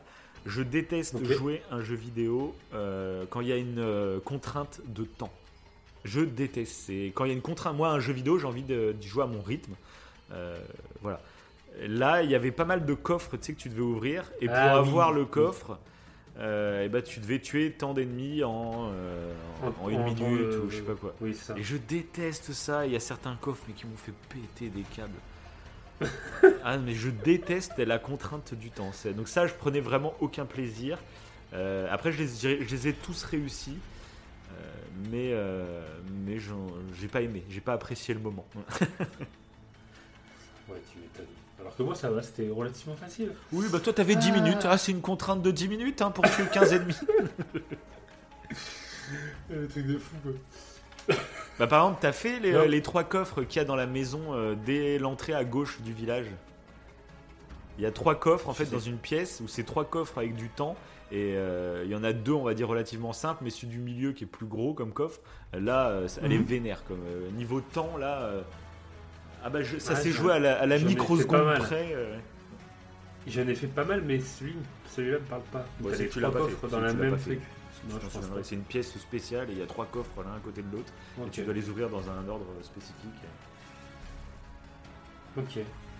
Et celui-là était vénère. Et Et- j'ai dû en plus. euh, alors le petit défaut, parce que c'est un jeu un peu à la Metroidvania. Donc pour ceux qui ne connaissent pas, euh, c'est-à-dire qu'en fait, c'est comme un petit open world finalement, sauf que tu n'as pas accès à toutes les zones. Et euh, Hmm. tu vas débloquer petit à petit en fait les, les- les zones. Et petit à petit, tu vas acquérir des pouvoirs qui vont te permettre de réaliser des énigmes. Ça, j'avoue que quand c'est mal dosé, j'ai un peu de mal avec ce genre de jeu, tout simplement parce que moi, dès que je suis face à une énigme, eh ben, je me dis, euh, j'ai envie de la réussir. Ou que je suis face à bah, genre une épreuve de combat, j'ai envie de le réussir maintenant, tu vois. Et souvent, je me suis rendu compte, bah, genre pour les épreuves de temps de combat, euh, bah, en fait, avec les pouvoirs que tu as au début, c'est limite impossible. Et c'est une fois que tu débloques le truc où tu peux Ouais. faire des gros, euh, des gros trucs qui tuent plusieurs ennemis, etc. Là, ça devient possible. Mais il y en a des niveaux, je pense, c'est impossible avec les pouvoirs de base. Et du coup, bah, c'est un peu frustrant parce que, bah, comme moi, quand je suis à un endroit, j'ai envie de le faire. Et bah, des fois, je peux, je peux galérer comme je sais pas quoi pendant une heure. et euh, j'y arriverai jamais. Oui, oui. Et pareil, il y a des énigmes où, genre, bon, je l'ai compris assez tôt parce que je savais qu'on avait un arc. Mais genre, dès le début, tu vas dans la forêt et tu vois des trucs accrochés euh, dans les arbres. Donc, direct, je me suis dit, ah bah tiens, on aura un arc plus tard, je pense qu'il y a besoin de l'arc. Mais je sais que j'avais regardé quelqu'un jouer en let's play qui savait pas du tout qu'il y avait un arc. Et il a passé Mhm. un quart d'heure à essayer de soulever des cailloux, à essayer de trouver un chemin par-ci par-là. Il se disait merde, là on voit qu'il y a un truc à récupérer, mais je ne sais pas comment le récupérer. Et ça, j'avoue que des fois, c'est frustrant parce que tu sais pas quel objet ou quel pouvoir tu vas avoir après, mais il te confronte à une énigme. Et donc toi, tu dis bon bah l'énigme, si on me la propose maintenant, c'est que je peux la résoudre. Et des fois, tu peux juste pas la résoudre parce que t'as juste pas l'arme qu'il faut quoi. Et ça, euh, le ça va. Kena, je trouve, était relativement. euh, Oui, parce que Ça moi, été. ça, ça m'est arrivé qu'une seule fois. Ouais. Qu'une seule fois où. euh, Moi, c'était surtout pour les bah, combats. hein. tu- surtout pour les combats. Ah oui. Ouais, parce que moi, ça m'est arrivé une seule fois. C'était dans la deuxième zone, donc quand on va vers euh, la forgeronne, Mhm. où au tout début, tu vois des cailloux, des gros cailloux, qui sont. Il y a un genre d'aura bleu autour. Ouais. Et tu sais que tu peux faire quelque exact. chose. Et tu vois, et tu, et du coup, je cherchais, Ouais, pareil. Le premier, Et- là, tout, à- tu sais, à côté d'un champ, là, il y en a un qui est Exactement. juste là, là, ouais. c'est au tout début. D'ailleurs, qui est très. Et là, t'es là, beau, moi, je suis tiré dedans. Je fais, qu'est-ce qu'il faut faire Oui, voilà, pareil. Puis va, va penser qu'il faut une bombe ou je sais pas quoi. et- Ouais, tu sais pas quoi. Ouais. C'est après quoi que tu l'as. Mais il y a que ce, moment-là. Euh, après, ça va, ça allait. Ouais, c'est un peu Tomb Raider, c'est le même euh, style. Tomb Raider, c'est un peu le même style, je crois, les, euh, Ouais. les derniers Tomb Raider. Bah, c'est les Metroidvania, de toute façon, c'est un peu ça. ouais, c'est ce style-là. Ouais. J'avais fait, genre, moi, j'ai fait Ori il y a pas longtemps, qui est magnifique poétiquement. Mhm. il, est, il est superbe, les musiques et tout. Enfin, euh, j'avais fait Ori, et pareil, bah, c'est un peu un délire comme ça, où il y a des zones que tu, tu peux pas accéder tant que t'as pas tel ou tel pouvoir, mais tu sais pas que t'as as besoin d'un pouvoir. Et c'est vrai que des fois, bah, c'est un peu frustrant pour ça, quoi. Mais bon, Oui, ça reste minime. Là, dans Kena, c'est vraiment. euh, Ah Oui, grave, oui, c'était très bien. À part ce moment-là, en fait, moi, ça allait après. euh, Oui, moi, c'est Euh, surtout les combats, comme je disais. Les combats avec du temps. euh, Oui, voilà. je- des fois, je me demandais comment c'était possible, quoi, tu vois. Mais pareil, après, Ouais. par contre, bah, après, ce qui est intéressant, c'est que ça m'a poussé aussi à découvrir les points faibles. Euh, je me suis rendu compte qu'il y a certains, euh, certains personnages, euh, euh, une flèche dans la tête, euh, ça les tuait presque en un coup. Alors que je mettais 36 coups de bâton, tu vois, pour les frapper. Donc du coup, après, j'ai établissé une stratégie où euh, j'avais pas des flèches illimitées, donc fallait que je recharge et tout. Mais euh, voilà, je faisais les flèches, puis après je donnais des coups tant que ça recharge mes flèches, puis après je reprenais les flèches. Enfin, tu vois, t'avais une petite stratégie qui se mettait en place quand même. Mais Oui.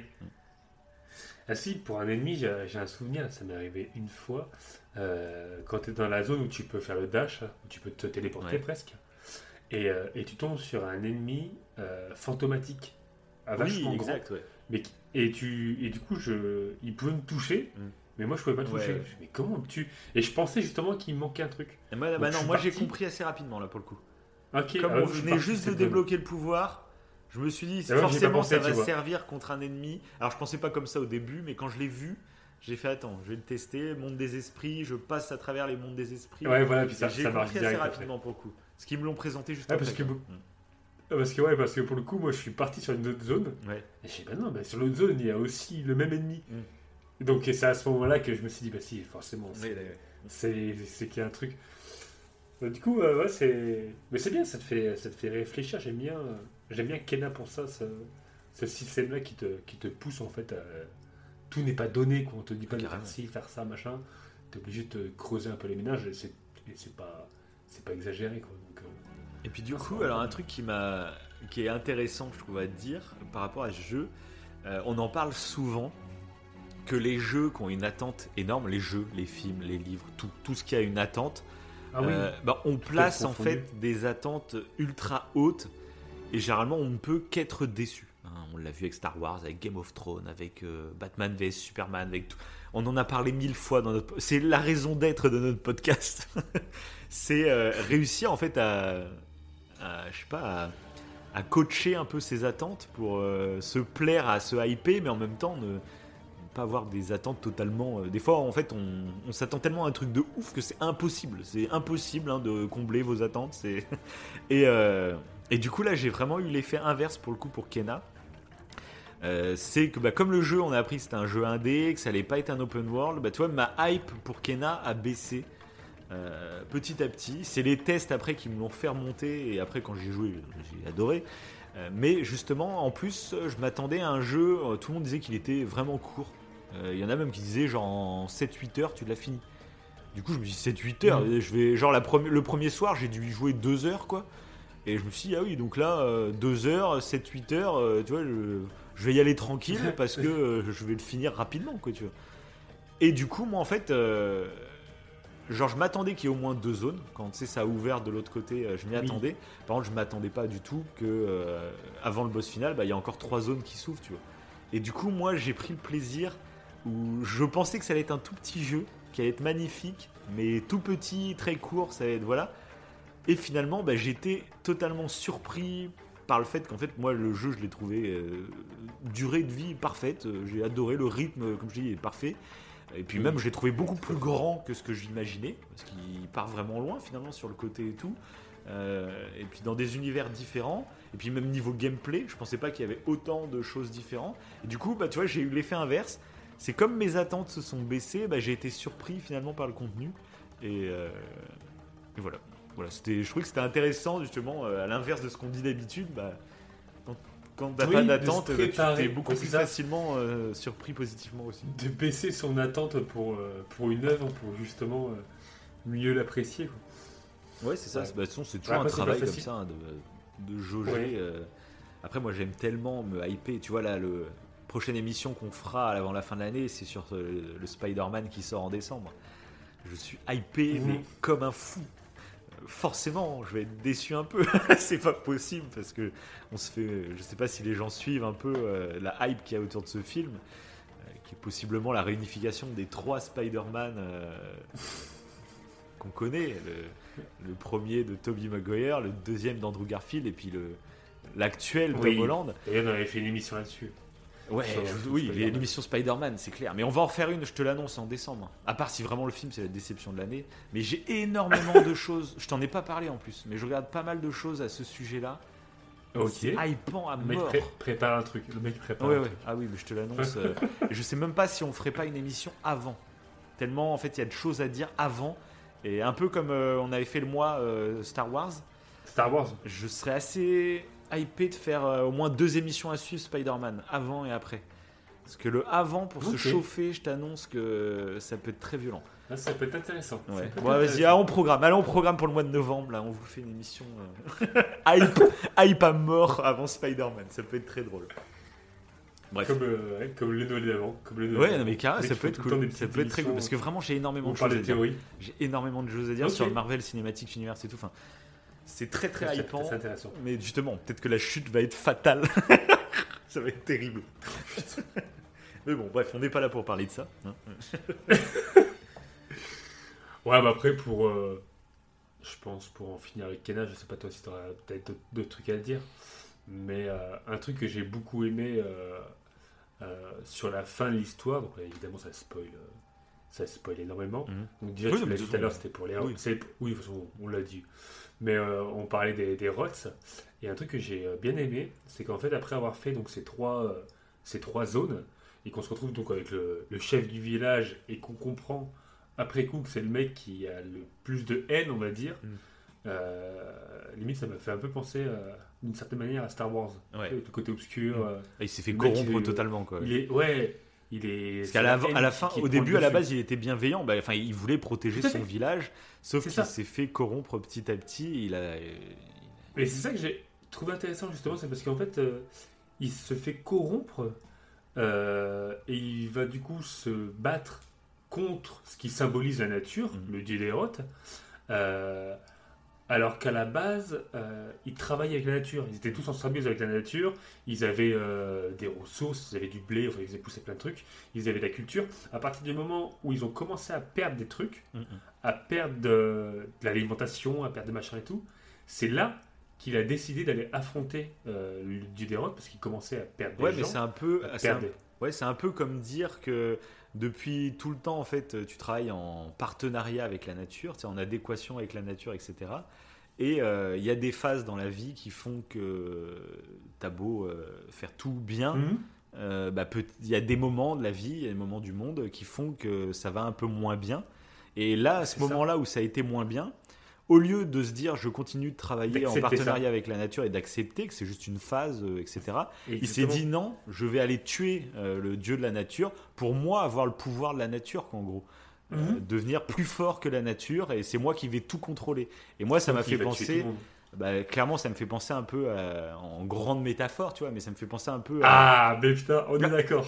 Je- Bah, c'est exactement ce que. bah, je sais pas, peut-être c'est pas Oui, la chose. hein, mais- Si, si, je Moi, pense, ça m'a fait penser pense. un peu au fait que euh, l'homme, euh, bah, en créant plein de technologies et tout, se veut, bah, en fait, veut être supérieur bah, à la nature pour être auto-indépendant et, et créer Mhm. lui-même ses ressources, créer lui-même. euh, euh, voilà, en gros, la nature, euh, finalement, à terme, c'est vers là qu'on va en plus. hein, c'est. euh, je sais qu'il y a Mhm. beaucoup de théories qui disent qu'en fait on s'en fout un peu du réchauffement climatique parce qu'on sait qu'en fait euh, une fois qu'on aura épuisé tout ce qu'il faut, on s- il y a déjà un plan qui est établi sur comment on va entretenir nos Oui. ressources. euh, ce sera un monde beaucoup moins naturel. Mais il y a un peu ce mais côté-là, on se prend pour Dieu en fait. voilà, c'est ça. ce Oui, bah, c'est ouais. Exactement ça. Et c'est un peu, moi je trouve que critique le truc, c'est que le jour où on va prendre soi-disant le contrôle sur la na- nature, bah, en fait, on, c'est là que ça va basculer dans le côté sombre. En fait. Oui, c'est ça. Et ben, en fait, je pensais que t'allais dire un autre truc. Ah bah tu vois, voilà, vas-y, vas-y. Mais, mais euh, ouais, ça m'a fait penser à, un- un- à une autre chose, et mais à un concept philosophique aussi. Mm. C'est que, en fait, euh, au lieu d'accepter, c'est super malheureux et c'est super facile à dire, euh, Mm. dit comme ça, et au lieu d'accepter que quelques personnes meurent pour le bien de toute la communauté, Mm. il n'a pas accepté, parce que je crois qu'en plus c'est un de ses proches qui meurt. Selon les cinématiques, on a l'impression que c'est sa femme, je sais pas trop. C'est quelqu'un de très proche de lui Mhm. et ben il va aller affronter la nature parce qu'il accepte pas. Mais du coup, qu'est-ce qui va se passer? Bah, Tout le monde va mourir. Oui. Donc en fait, euh, limite à un peu ce concept philosophique, il faut accepter quelques morts pour sauver tout le monde. C'est malheureux, mais t'es obligé en fait. C'est on ça, en avait parlé euh, dans l'émission sur euh, Oui. Alan Turing. Tout à fait. ce Et bah, c'est exactement ça. Et j'ai l'impression que ça, ça rejoint un peu ça. Et je trouve que euh, je le vois partout en ce moment ce concept-là. Mais Bah, c'est, d'actualité, hein, forcément. Donc, euh, oui, c'est d'actualité et c'est hyper dur à accepter émotionnellement parlant, surtout quand c'est des proches à toi. c'est ça. Ce qu'on disait de toute façon dans, C'est ça. Et quand euh, faut faire des choix, ça change tout hein, quand c'est les proches. hein. C'est ça, c'est ça. C'est pour ça que c'est facile à dire. Ah bah oui. et c'est dans ça. plein d'œuvres de toute façon. C'est Mais c'est ça Mais qui est important que- d'y réfléchir avant d'être confronté à ce genre de situation. ouais. Parce que peut-être que si un jour tu es confronté à ce genre de choix, de situation, euh, Ouais, si voilà, tu y as réfléchi savoir, en amont, Voilà. peut-être que Tu du feras, tu feras quand même le choix du cœur, peut-être. Mais au moins, euh, Oui, voilà, voilà. tu auras eu ces graines-là, la compréhension. Parce que si tu réfléchis que au moment où tu es confronté au choix, euh, c'est sûr que tu vas faire le choix du cœur. Tu réfléchiras pas, c'est obligé. C'est ça. Tu réfléchis pas. ça me fout des, voilà. ça me fout des frissons de parler de ça. C'est pour ça. Ah, et taré. Et du coup, Ouais, c'est bon, comme Alan Turing voilà. finalement. Ouais, c'est vrai que euh, ah, c'est le même truc. C'est Ah bah c'est bah c'est C'est Kenna sa Turing, fille. c'est sa fille. Ouais, c'est ça. Ouais, c'est ça. Putain. Mais du coup voilà, euh, c'est pour ça que j'ai adoré l'histoire entre bah, le rapport avec l'environnement et ça, ce concept-là. Mm. Et tout se mélange, même façon le rapport aux esprits. Puis même tout. le côté très émotionnel du jeu. Euh, moi, il y a vraiment eu des moments Oui, de qui poésie. est très euh, on vous le savez, nous, on adore Pixar. On adore Pixar parce que c'est c'est des, des animés qui vraiment n'hésitent pas à aller dans l'émotion et te font réfléchir sur Mhm. des sujets. Euh, D'ailleurs, oui, il y a le Blu-ray de. Soul qui est sorti, hein, donc je vais me l'acheter. Donc euh, on va, Ah, on va bah, bientôt faire une émission Donc, euh, euh, Pixar en deux émission films. hein, je vous. Ah, Ça, je vous l'annonce. Un Soul et Coco, on va vous les faire, mais c'est sûr et certain. Ouais, mais oui, trop. Et du coup, euh, bah, j'ai retrouvé. Donc, je dirais pas que l'histoire a le même talent qu'un Pixar euh, au top, mais euh, il, pourrait se classer dans les Pixar. Je dirais pas aussi fort moi Ah ouais. que Coco ou Sol, niveau juste l'histoire, tu vois. Mais, euh, mais mieux que pas mal d'autres Pixar et mieux que la Ouais, plupart ouais. des, des animés que j'ai vus. hein. Oui, parce qu'il y a, il y a quand même quelque chose de, de très original en fait derrière tout ça aussi. Ouais, non, clairement. Et puis je trouve qu'il y a vraiment des moments qui Ouais, m'ont foutu des frissons. Moi, le, euh, le moment avec le frère qui. Ah oui, tu parles seulement en termes d'émotion, toi Oui, oui, je parle de- voilà, en termes Ouais, ça. d'accord, ok. D'accord, oui, oui, effectivement. Oui, oui, c'est pas aussi. Parce que euh, les deux moments que- qui m'ont vraiment foutu des frissons, c'est bah, le frère quand euh, il s'occupe de ses deux petits frères. là. Enfin, je sais même pas si c'est petits Mhm. frères, petites sœurs, je crois. Euh, c'est Oui, deux petites petit boules, frère, petite sœur, je crois, petites ouais. boules, là, je sais pas ce que c'est. Ça, euh, ça, c'est des rottes. c'est ça. des humaines. Mais j'ai trouvé ultra Ouais, touchante leur histoire. Euh, en plus que ce soit des enfants fantômes, finalement ça fait un, il y a un truc très mélancolique. Euh, c'est toujours horrible de voir des enfants Ouais, décédés. c'est hein. culpabilité qu'il a. C'est ça, oui. En Ouais, plus, en plus. Il les retrouve pas. c'est ça. En fait, ça. il les retrouve pas. Ouais. Donc Ça, je trouve, horrible. ouais, c'est horrible et c'est, il a l'impression, ouais, c'est, enfin moi j'ai adoré cette histoire-là. Euh, celle des deux nanas, du coup, j'ai trouvé ça très cool, mais elle m'a un peu moins marqué. Par contre, j'ai adoré toutes les phases de gameplay à ce niveau-là. Et par contre, après toute l'histoire avec le chef et surtout la conclusion, euh, euh, quand Mmh. t'apprends la révélation avec le, le dieu d'Hérods et tout, mais j'ai trouvé ça tellement poétique, ça m'a foutu des putains de frissons. Les musiques à ce moment-là Mm. sont totalement épiques. Euh, quand il affronte le, le dieu d'Hérods et, et puis après, quand le dieu Mm. d'Hérods renaît, j'avais des frissons d'épique. J'ai trouvé ça génial. Les musiques, c'est. Ouais, à la fin, oui. Quand tu médites pour faire renaître le dieu Roth, Mm. en lâchant le dieu je l'ai fait. euh, je l'ai fait trois fois. l'ai Ouais, fait deux la fois. Je l'ai fait deux fois moi aussi. Ouais, c'est vrai que c'est beau. Non, c'est très très beau. Mm. Donc voilà. Allez, allez y jouer. Ouais, Allez y bah, jouer. là, On mettra de toute façon les photos. ouais, c'est on est ça. obligé, Ah oui, de toute façon, oui. J'ai- une photo de nature que j'ai prise aujourd'hui, que tu as vue. euh, et je mettrai que je recherche des rottes. euh. Ah bah hésite pas, oui c'est Ouais. clair, parce que cette nuit t'as fait quelque chose d'assez cool. Donc n'hésite pas à le partager hein, sur Insta, c'est vrai qu'on n'a jamais l'idée, Ouais, on n'a pas le réflexe, on n'est pas des vrais influenceurs. nous. Non, c'est vrai. On n'a pas le réflexe, mais est- c'est vrai que cette nuit, tu as passé une nuit très cool. Je pense que. Voilà, allez Bah, sur, allez sur l'Instagram et le Twitter, vous allez découvrir ce qu'il a fait. Voilà, on n'en dit pas plus. Donc, euh, on va passer à un jeu vidéo pour enfants. Je l'ai fait aussi avec ma fille. Ah. Je l'ai fait aussi avec ma fille. non, pas du tout. Là, par contre, j'ai été obligé d'attendre qu'elle aille se coucher. hein, parce que forcément. on a l'impression d'être un gros psychopathe hein, quand on joue c'est vrai.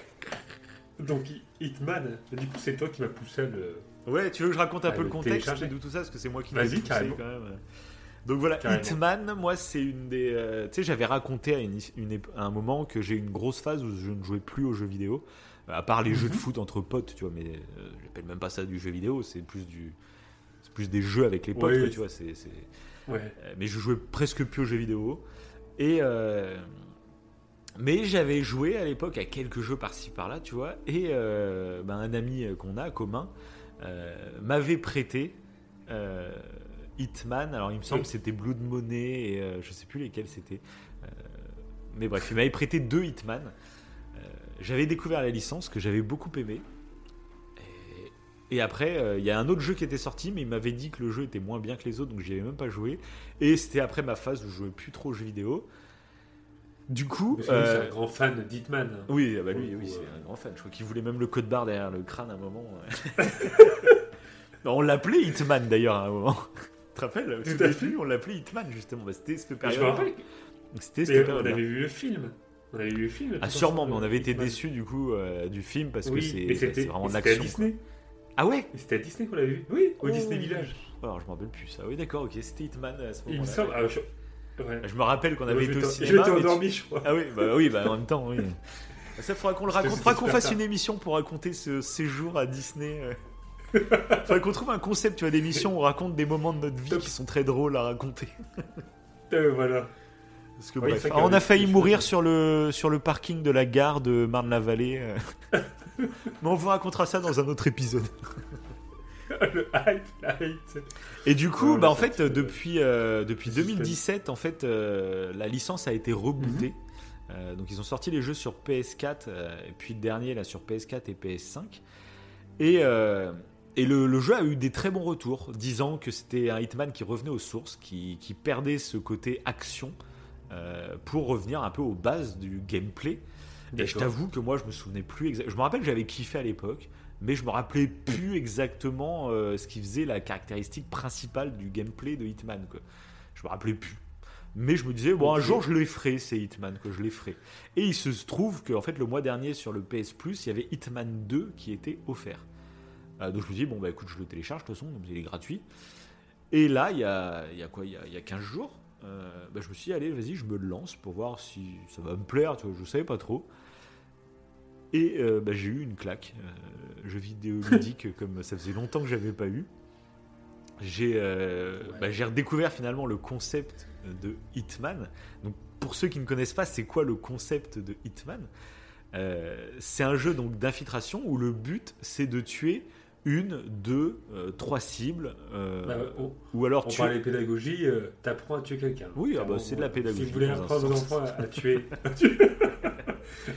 Et le but, voilà, en fait, vous allez être lâché sur une map qui est parfois vraiment très très grande, et vous allez voir euh, des cibles à assassiner, ou des fois un objet à récupérer, ou un objet à détruire, etc. Enfin, tu as plusieurs objectifs à faire sur la map, sauf que tu es lâché, et c'est à toi de. T'arrives sur la map, et c'est à toi, en fait, de t'informer.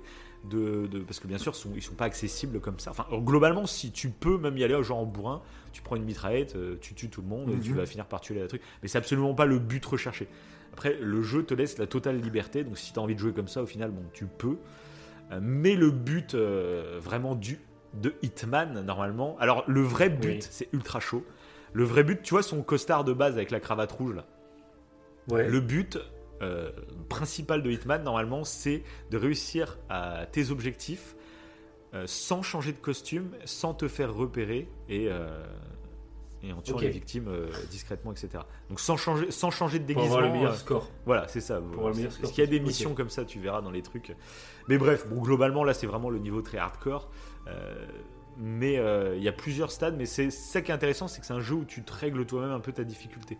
Donc c'est à toi de te tester euh, ce que tu as envie de jouer, comment tu as envie de jouer. C'est ça qui est étonnant. C'est ça qui est très très fort. panel, Mm. t'as un éventail de trucs à. Par exemple, moi j'ai commencé le jeu et en fait je le trouvais trop, trop facile parce que j'avais des assistances euh, qui me disaient où aller, où chercher, etc. Et j'ai trouvé que c'était trop simple, Mhm. c'était nul. Et je me suis baissé moi-même des assistances pour, pour mener l'enquête en fait. Et, euh, et du coup voilà, le jeu se résume, vous êtes lâché dans une map, c'est magnifique graphiquement, il y a plein de PNJ. euh, Il y a plein d'histoires possibles. Faut écouter les discussions. Euh, faut, faut enquêter en fait finalement pour essayer de comprendre comment la map fonctionne, quelle est l'histoire de cette map, parce que chaque map a une histoire propre, découvrir un peu euh, les parcours des, cibles qu'on doit assassiner, découvrir les lieux, comment fonctionnent les lieux, etc. Enfin, c'est, c'est vraiment, c'est vraiment, enfin, c'est vraiment une claque que je me suis pris. euh, sur les maps que j'ai fait, donc Ouais. on n'a pas fini le jeu tous les deux. hein. Toi, tu as même carrément fait que deux maps, euh, mais on avait envie Oui. d'en parler. C'est pour ça qu'on le fait en coup de cœur, parce qu'en plus l'histoire est pas forcément passionnante mais on avait envie de vous raconter un peu quelques anecdotes sur ce jeu euh, qu'on trouve fou et puis on n'arrête pas d'en discuter Oui. entre nous en ce moment on se raconte nos petites histoires sur le jeu Surtout donc on s'est Bah, dit vas-y ça peut être cool d'en parler quoi j'avais des pas des a priori, mais j'avais fait, euh, j'avais joué à Hitman, mais il y a très longtemps. Ouais. Et euh, j'avais pas eu du tout aimé. T'avais pas aimé, toi, je, je sais pas. Pas du tout. mais de toute façon ça on le dit Euh, souvent Euh, il faut même des choses mais, c'est pareil pour tout hein, même pour les aliments trucs comme ça faut toujours en fait se retester Euh, parce que tu Mais trop, changes en fait trop. dans la vie tu changes mais rien que tu changes de goût Euh, moi il y a euh, pendant euh, pendant 25 ans j'ai détesté les- la noix de coco et maintenant j'adore et il faut Oui, toujours non, tu c'était vois, les, il faut- les lentilles. Je Ouais, détestais c'est les ça, lentilles ouais, c'est quand j'étais gamin, alors maintenant j'adore ça. C'est ça. Tous les lentilles, de tous les types différents lentilles. Ouais, mais c'est ça. Mais c'est vrai, c'est vrai. Il faut toujours se vrai. tester, il faut toujours être curieux. On Euh, change. C'est ça. Et puis en on plus, là, bah, c'était l'opportunité parce que le jeu était gratuit. Donc c'est ça aussi qui est bien avec ce PS Plus. Parce Alors que du après, coup, oui. Du là, coup- ça, ça a bien évolué là. et du coup, Là, faut ça le dire, c'est que donc du coup, moi j'ai la chance d'avoir une PS5 et du coup, donc j'ai joué au 2 et j'ai fait une mission dans le 2 et je me suis dit mais j'adore trop. Ah bah du coup, j'ai acheté le 3 et le 1. j'ai acheté les deux autres et du coup, je commence tranquillement du 1 euh, pour le faire dans l'ordre. Et alors, ce qui est assez donc c'est très complexe que le jeu est sorti en- de manière épisodique. Ça avait l'air d'être un bordel. Moi, c'était un peu un bordel parce que, enfin, d'un côté, je trouve ça vraiment génial. C'est qu'en fait, j'ai la version PS5 du 3 et du coup, j'ai accès aux deux premiers en version boostée PS5. Du coup, avec toutes les phases, avec toutes les améliorations du gameplay qu'ils ont fait. Euh, donc, par exemple, tu sais, à chaque fois, ils sortent un jeu, puis il y a des petites critiques sur tel ou tel point. bah, dans le suivant, ils vont le peaufiner. Et bah, du coup, en fait, ils font une mise à jour du premier, comme ça reste le même gameplay finalement. euh, et bah, comme le gameplay du 2 est amélioré par rapport au 1, et bah, le, le gameplay du 1 devient le même que le 2. Et là, quand tu achètes le 3, et bah, le gameplay du 3 devient le même que sur le 2 et sur le 1. Donc c'est assez cool. Et puis en plus, j'ai toutes les fonctionnalités de la PS5, euh, que ce soit en termes de graphique, de performance et tout, mais aussi les gâchettes adaptatives, les vibrations et tout le bordel euh, de la manette. Donc ça, j'ai trouvé très cool. Et même sur le 1, du coup, quand je joue au 1, moi j'ai la version PS5. Quoi. Donc c'est très très cool. C'est vrai que moi j'y joue sur PS4, mais c'est graphiquement, C'est très moi beau. c'est le 2 du coup, c'est très beau. c'est super beau. Mhm. C'est du photoréalisme, c'est- enfin c'est magnifique. Et puis c'est impressionnant. T'as vu, toi, t'as fait le niveau du coup euh, euh, en Nouvelle-Zélande. pour ceux qui, qui connaissent un peu le jeu, il a fait le niveau en Nouvelle-Zélande, donc la villa au bord de la Ouais, plage. ça. Et surtout, bah, tuto. t'as fait le, oui, le le tuto. tuto, ouais. Et surtout, t'as Et fait le niveau voilà, de Miami, donc le, Grand Prix de Formule 1. Enfin, pas de Formule 1, mais. euh, Mais la claque. Ouais. c'est ça, oui. Oui, t'as la course de, oui, la course de Formule 1, mais c'était une claque. Ouais. Une claque euh, visuelle, parce que du, coup, quand tu fais le tuto en Nouvelle-Zélande, Ouais. il y a très peu de monde, c'est très sombre. Mm. Et d'un coup, je me retrouve à Miami. Oui, ça change. C'est euh, ah a- c'est une luminosité de partout. Il y a un monde de fou. Mais Mm. vraiment, euh, je sais pas. Je me rappelle pas d'un jeu où il y avait autant, Autant de de monde. Ouais, ça m'a fait penser Autant un peu à Assassin's Creed Unity à Paris. euh, Ah, qui était vraiment bluffant à l'époque à ce niveau-là, un niveau full, parce que c'était la Révolution française euh, en 89, donc forcément il y avait du monde dans les rues. Et, euh, Ouais. et du coup, il y avait déjà des foules, mais là dans Hitman, ce qui est plus fort que Assassin's Creed Unity, c'est que la foule, ils ont tous des rôles en fait. C'est, moi, c'est ça, ça, qui me oui, Pour moi, j'ai oui. l'impression d'assister à une pièce de théâtre géante. Euh, Oui, c'est ça qui est très très une c'est ça qui va surplusser. Ouais, non, il y a une vie, il y a- voilà, des il rôles. Euh, Il y a des animations qui se interagir avec tout le déclenchent. euh, Il y a des scénarios qui se déclenchent à certains endroits, euh, mais des fois qui se déclenchent. Enfin, genre là à Miami, on, on spoil des petits trucs. hein. Après, de toute façon, c'est un jeu, faut l'expérimenter. hein, de toute façon, mais, mais à Miami, tu vois, quand tu commences, la course, elle, est, elle démarre et la course, elle a une fin. Euh, si tu fais que te balader, la course, elle se termine et puis après, les gens, ils vont à d'autres endroits. Enfin, D'ailleurs, tu peux, vie, tu peux regarder la course. Ah oui, tu peux regarder la Tu course dans les tribunes. vivre. Tu refuses d'assassiner, c'est bon, allez, je vais regarder la course. Vous faites un café tranquille et tu regardes la course. Non, c'est un régal. c'est dingue. C'est un, c'est un régal. Mais et- même. Ah ouais, mais c'est euh, même le son. euh, Ouais. J'ai trouvé qu'il était intéressant. quand Tu as joué au casque, du coup, ouais. là j'ai joué au casque. Ouais, parce que comme Et du coup, euh, Voilà, il a été couché à ce moment-là. du coup, avec le casque, mais nickel. Nickel, quand euh, tu vas dans les, dans les petits trucs VIP, tu Mm. vas pas y aller comme ça, évidemment. faut trouver une carte VIP. Donc, tu as plein de choix qui s'offrent à toi Ouais, ouais. pour avoir une carte VIP. Et, euh, et du coup, quand tu vas dans le bar à ambiance, mais la musique, mais je te Elle l'ai dit, a un audio, j'ai l'impression d'être à Londres. Ouais, c'est ça. D'être à Londres. euh, ah, c'est génial, c'est génial. Non, il est très, euh, très réaliste. Et pour vous dire à quel point, euh, pense que l'exemple est pertinent, et pour vous dire à quel point on, est, on, a, on a un large choix de possibilités. Quand j'ai commencé la mission, je crois que j'avais enlevé les guides, Mhm. et euh, je me suis dit, bon, faut éliminer cette cible, qu'est-ce que je pourrais faire? C'est une nana, euh, enfin il y a deux cibles, mais en priorité, moi c'était la pilote Ouais. que je voulais éliminer, qui me paraissait le plus simple, parce que je me suis dit, il faut trafiquer la voiture. Mm. Donc, pour trafiquer la voiture, qu'est-ce qu'il faut que je fasse? Vu qu'on peut changer de vêtements et tout, c'est d'essayer euh, de choper le vêtement d'un mécanicien et de rentrer en fait euh, dans un stand de bagnole et d'essayer de trafiquer la voiture. Bref, c'est ce que- c'était mon objectif de Ouais, base. ouais. C'est pas du tout ce que j'ai fait, pas du tout. Oui, pas bah du tout. Après, tu te laisses influencer par ce que tu vois et tout. Donc, Oui, voilà. Mais et du coup, euh, pour la première partie que j'ai faite, bah, c'est pas du tout ce qui s'est passé. J'ai- Je me suis habillé, j'ai fait le, j'ai pas fait Hitman, j'ai fait Hipman. Hein, Oui, on a fait une émission là-dessus. J'ai euh, neutralisé une vingtaine de personnes à ma nuit. Mais c'est ce qu'on dit, on peut le faire vraiment en mode bourrin. Après, euh, t'es pas satisfait de ta Ah oui. mission, même si tu l'as réussi. Euh, moi, je suis pas satisfait. Moi, je veux un truc propre, Tout à tu fait. vois. Ah bah oui, puis là je suis parti, je suis parti trop loin parce qu'en plus, Oui, tu découvrais le, en sécurité. Ouais, voilà. Et euh, du coup, j'ai pu découvrir certains trucs. Mhm. Euh, c'est là que j'ai pu découvrir qu'on pouvait empoisonner un verre. euh, Oui, mais en plus, c'est ça qui est cool dans ce jeu, c'est que même Tu si tu perds, euh, même si tu te fais tuer, Oui, tu repérer, ou même si, si tu as gâché certains, certaines possibilités, tu découvres d'autres tu apprends un truc, tu apprends qu'à tel moment elle va être à tel endroit ou truc comme ça, et du coup, tu dis, bon, bah, je vais recommencer la partie, et maintenant j'ai cette notion déjà de base, je le sais. Mhm, Moi, ça me l'a fait. euh, ça, pour le ça. moment, celle que j'ai fait le plus, c'est dans le 1, la mission à Paris. Donc, c'est un grand défilé de mode.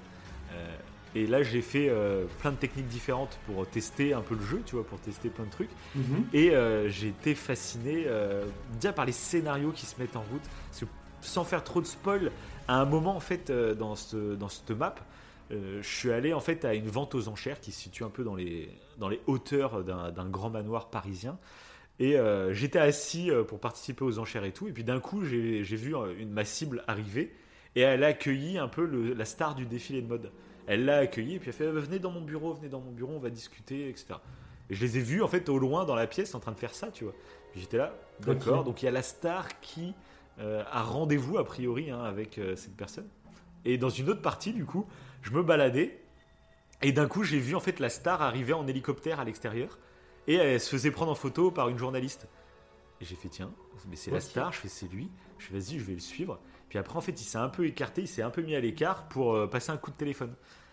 Et là, j'en ai profité du coup pour, euh, pour le- l'assommer et prendre ses vêtements. Euh, je, après, je l'ai mis dans une benne. il n'était pas mort, hein, mais il était dans une benne cachée. Et j'ai récupéré son téléphone portable. Et là, j'avais la possibilité d'appeler ma cible pour lui dire Bon, c'est quand qu'on se voit pour le rendez-vous? Et du coup, j'ai fait le rendez-vous. Et j'ai fait Putain, mais c'est trop bien parce que t'as. J'avais vu le scénario dans une autre partie. J'avais, mais j'avais aucune idée. Je connaissais même pas ce gars, tu vois. Et euh, je l'avais vu sur les affiches, parce qu'il est en affiche quand t'arrives dans le, dans le défilé. Mais je l'avais pas, je l'avais pas croisé ni rien, tu vois. Et quand je l'ai vu arriver, parce qu'il a une tête très spéciale, hein, euh, quand je l'ai vu arriver qu'il avait rendez-vous, je me suis dit, il y a forcément, ça doit servir à quelque chose ce rendez-vous, tu vois.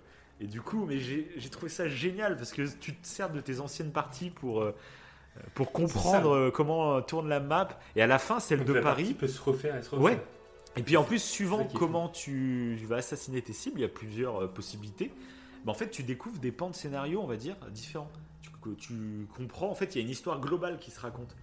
Euh, suivant, euh, tu vas tuer la cible à tel endroit, et ben, ils vont discuter, soit sur le chemin ou je sais pas quoi, et donc tu vas apprendre des trucs en plus.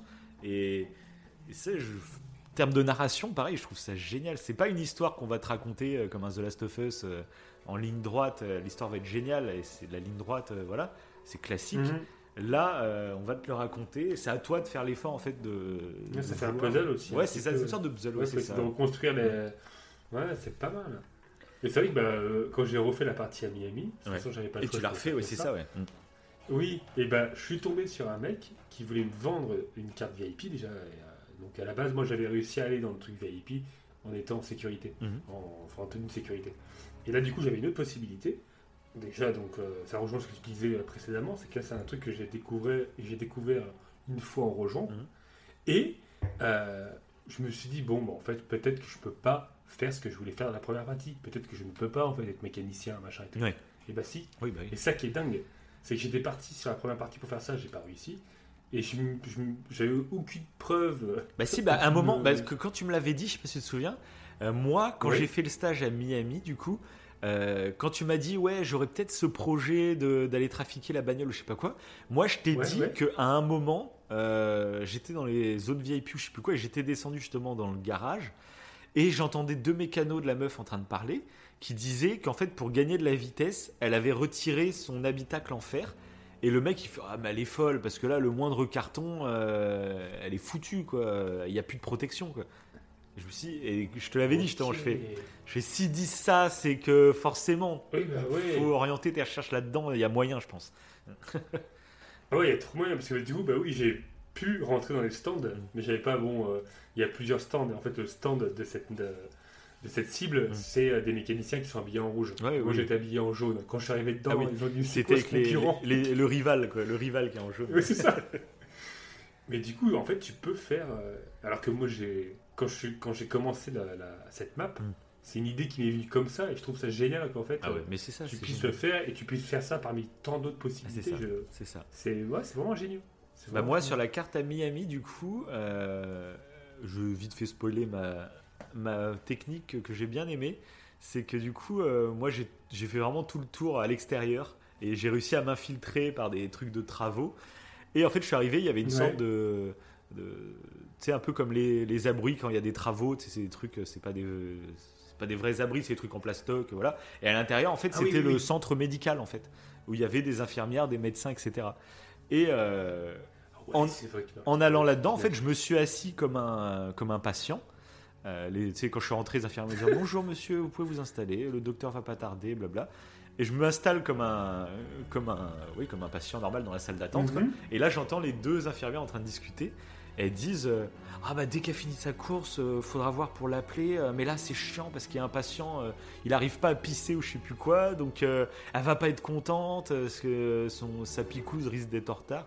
Alors, je sais plus trop pourquoi elle avait besoin d'une piqûre, mais elle a besoin d'une piqûre. Et là, je me suis dit ah, ah. Et du coup, j'ai bah, fait le tour. J'ai vu qu'il y avait un mec. euh, euh, un mec en blouse, etc. Je sais plus s'il est au téléphone ou il fumait sa clope, mais il était un peu, un peu tout seul. Je dit, bon, vas-y, je l'assomme, je prends sa tenue. Ah bah, je suis rentré, puis elles m'ont pris pour le médecin remplaçant. J'ai fait, oui, oui, c'est moi, c'est moi. Euh, et du coup, bah, je l'ai appelé à l'interphone, la meuf. Euh, le mec, ah bah, je suis allé dans le salon du docteur. Ah, le mec qui arrivait pas à pisser, il était toujours là. hein. Puis il, fait, il me fait, vous inquiétez pas, docteur, je vais pas tarder, je vais pas tarder. Bon, il arrivait pas, donc maintenant je l'ai assommé, je l'ai mis dans l'armoire. hein. Faut pas. euh, Faut pas déconner, hein. J'ai pas que ça à faire. Ah ouais. Et du coup, après, euh, bah, la meuf, elle est arrivée, puis elle s'est mise dans la salle d'attente. Pareil, attendez, c'est moi qui. J'adore le côté roleplay, c'est qu'elle était en train d'attendre dans la salle d'attente assise, tu vois. Moi, j'attendais dans mon bureau, je pensais qu'elle allait venir toute seule, tu vois. Non, non, elle attend. Donc, c'est à moi d'aller euh, dans la salle d'attente et dire euh, bonjour madame, je sais plus comment ça s'appelle. c'est génial. Bonjour madame, et puis elle fait ah d'accord, bah, je vous suis et tout. Sauf que là, bah, moi, il y a l'infirmière qui s'est mis à venir avec moi. Donc, j'ai fait, bah non, mon plan machiavélique, comment ça va se Il passer y a un témoin. c'est ça. Et en fait, bah, moi, je pensais lui mettre. Parce que j'avais récupéré une piqûre avec du poison. Je me dis, bah, je vais la piquer et puis euh, basta. quoi. Mais le problème, c'est que si elle meurt devant les yeux de l'infirmière, bah, je vais être repéré. Enfin, ça va être grillé, quoi. Oui. Donc je fais, mais comment je vais faire du coup? Et heureusement, euh, en fait, elle prend une intraveineuse et j'ai mis euh, le poison dans l'intraveineuse. Et elle est pas morte tout de suite en fait, elle a commencé à repartir. L'infirmière partait devant et elle a fini par tomber dans le couloir. Voilà, j'ai traîné le corps, je l'ai mis dans l'armoire avec son pote. hein. Donc voilà, j'ai mec, il va se adoré. réveiller. Oui, c'est ce que je se disais. réveiller à côté du corps. Mec, il est juste parce que lui, je l'ai juste assommé. hein. Lui, je l'avais pas tué. Mais oui, il va. Bah, en plus, c'est que je lui ai pris ses vêtements. Hein. J'ai pris sa tenue parce qu'il était, c'était un pilote de course de la même équipe qu'elle, en rouge en plus. Donc j'ai pris ses vêtements. Donc le mec, il va, il est assommé. Il va se réveiller en calbute avec un cadavre dans les bras, enfermé dans une armoire. hein. C'est ah, c'est un bon délire. c'est- Mais du coup, c'est ce que j'aime aussi dans Hitman, c'est que bah, en racontant comme ça, ceux qui connaissent pas le jeu, ils- tu- c'est- toi tu me le disais quand je te racontais les histoires, tu disais, tu disais, on, est- on dirait un espèce de psychopathe. Et Ah, c'est- clair. et c'est vrai que le sujet finalement est très. euh, euh, bah, il pourrait paraître glauque, mais justement, je trouve que Hitman arrive à, à imposer cette touche d'humour. Parce que là, finalement, je- ça m'a fait rire. La situation était ultra cocasse. Euh, L'infirmière qui vient avec moi, moi je marchais, je fais merde, merde, mais je fais comment quoi? Et c'est. En fait, ça devient comique. C'est pas, c'est pas du tout une ambiance glauque. au contraire, c'est très solaire, comme tu disais à Miami, c'est ultra solaire. Et c'est pas du tout Mhm. glauque, c'est plus marrant qu'autre chose. Et euh, et il y a vraiment des Oui, scènes puis euh, très très drôles quoi. Et ce qui est marrant, c'est ça, c'est qu'on se partage en fait nos, nos scènes différentes. On a l'impression que c'est un, c'est un jeu avec des euh, multiples, Bah, c'est ça, en fait, multiples c'est- histoires ouais. en fait. On se raconte, euh, on se raconte un peu nos histoires. Ça, dès qu'il y en a un qui finit la ça. map, bah, il raconte son truc et, et Et ça, c'est marrant. c'est un bonheur. Parce que c'est vraiment le jeu quand tu termines un niveau et que tu es plutôt content de ton scénario et tout, forcément tu as envie de le raconter. Et puis forcément tu as envie d'écouter les scénarios des autres, voir comment ils ont fait leurs autres possibilités. C'est un jeu qui invite vraiment euh, à la discussion, au partage. Et plus tu apprends que ton pote il a fait euh, différemment, plus tu te rends compte des possibilités totalement folles. Et du coup ça te donne envie d'y rejouer. Enfin, c'est voilà, c'est le jeu du partage. Ouais, euh, c'est très très fort. Et, euh, et pour le moment, donc j'ai pas fait toutes les maps non plus, j'en ai fait 4.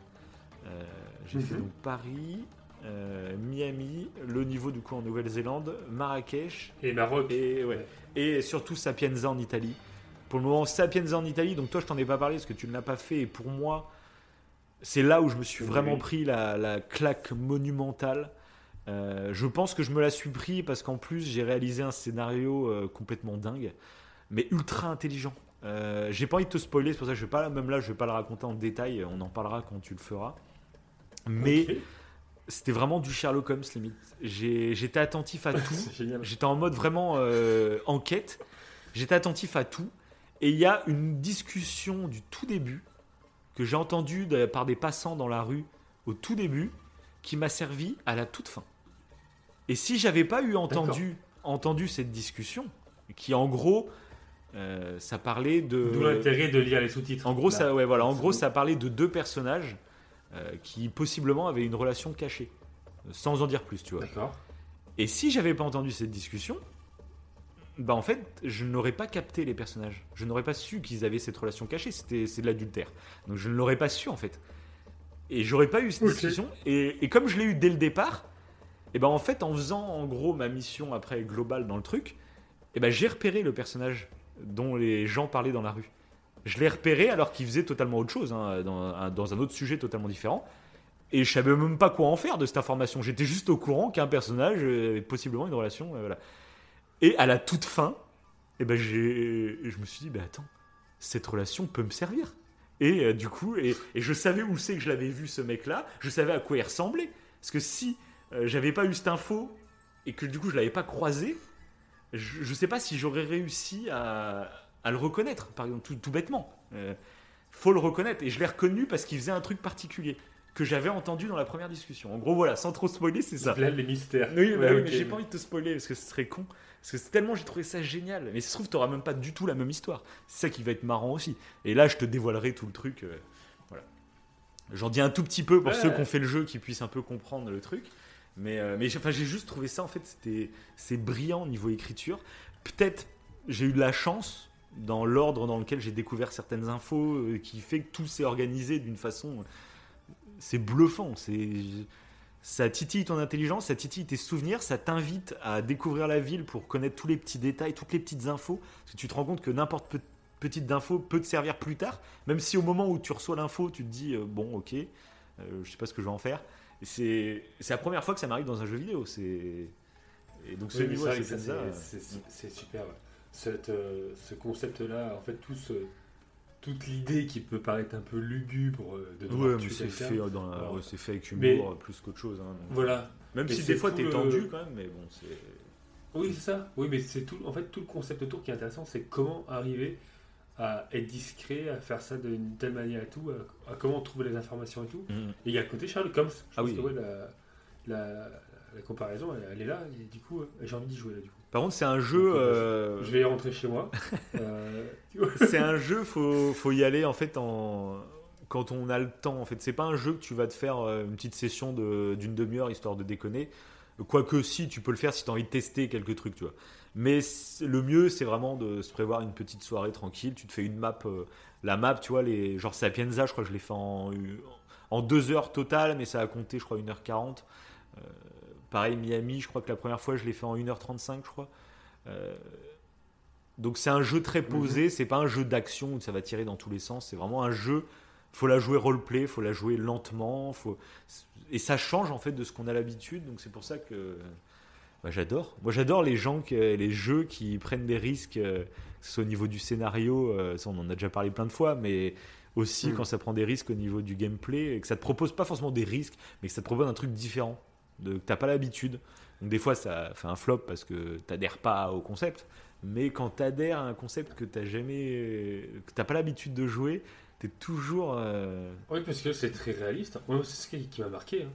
C'est Bah ça dépend. Si t'as envie de titiller un peu le jeu, tu vois un peu les limites de l'IA, etc. Euh, Ah oui, oui. Mais Oui, justement, si tu- c'est- Si tu respectes pas les codes. euh, Voilà. Oui. Si, bah genre si tu veux la jouer en gros bourrin, euh, tu vas voir des. C'est pas, un- c'est pas un jeu de tir, c'est pas un jeu de shoot, tu vois. Donc euh, les PNJ vont réagir Ouais. un peu bizarrement, tu vois. Euh, Mais c'est pas le but en tu, fait du jeu. tu vas vite mourir aussi. Oui aussi en plus, mais euh, Parce que c'est chaud. hein. ouais c'est ça. Quand tu commences à. Mais si tu tu- essayes tu de. Et puis après, il faut comprendre la logique. Après, il faut dire aussi que t'es pas dans la vraie vie. Donc, des fois, il y a des PNJ, bah, tu sais, de toute façon, ils ont une boucle, tu vois, de... des fois, ils font une ronde, tu vois. Bien sûr. Ils font toujours le même truc. Sûr. Il faut rentrer dans le but, un peu comme si c'était un jeu de société. Moi, je le vois des fois un peu comme ça, comme un jeu d'échecs, où euh, chaque personnage a un rôle et tu as besoin de, de comprendre ce rôle et tu comprends comment il va bouger, etc. Tu comprends aussi, euh, dans certaines zones, tu peux y aller euh, si tu es habillé de telle façon. Si, euh, mais Mhm. comment, comment piéger les autres? Enfin, je... C'est un truc qui est très cool, c'est que tu peux te déguiser du coup dans, en tout le monde en fait. Dès que tu assommes quelqu'un, tu peux lui Mais oui. piquer ses vêtements et du coup tu as plein de rôles et tu peux accéder à des zones. Par exemple, un mec de la Sécu peut accéder euh, dans les locaux de la Sécu euh, sans se faire griller. Mais il y a quand même le truc du, il y a quelques gens euh, supérieurs qui connaissent un peu leur effectif et qui peuvent te repérer. Donc il faut quand même les éviter cela. Enfin, il y a... C'est très bien pensé, je trouve. C'est Oui Mm. Bah, D'ailleurs, je me suis fait euh, à, à Miami, ça me fait, là ça m'a fait penser à deux trucs, ce que tu m'as dit, euh, Mm. ce que tu viens de dire. C'est, euh, la première, c'est que il y a un scénario, je crois, où tu peux te déguiser en mascotte. ouais, je l'ai vu ça, mais j'ai pas parce fait. que ouais. ça parle à. Euh, je suis que Ah oui, c'est clair, ça peut être très drôle. À mon avis, ça part dans l'humour là. Ça peut hein. être sympa. La mascotte, Oui, je sais pas comment ça se passe, mais ouais.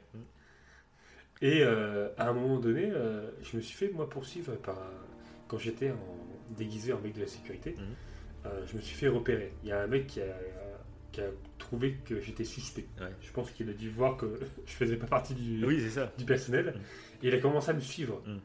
Et du coup, pour l'échapper, et je trouve ça aussi tellement pas tellement intelligent, mais tellement cool à réaliser dans, dans, dans- ça fait un peu euh, action, c'est un genre un jeu d'action, Ouais. de- de- d'espionnage. un un peu. truc de Et pression. je me suis caché dans la foule. Oui, oui, c'est ça, exact. Ouais, je le vois me suivre et je me suis mis dans la foule. Puis je le voyais tourner c'est ça qui est cool, c'est qu'il a cette phase, euh, tu sais, dans beaucoup de jeux, dans quasiment tous, ils ont un moment où ils captent pas quitter, mais tu sais, la- la- genre la jauge se remplit, et une fois qu'elle est à Mhm. fond, bah là, il te repère, il commence à direct à te tirer dessus.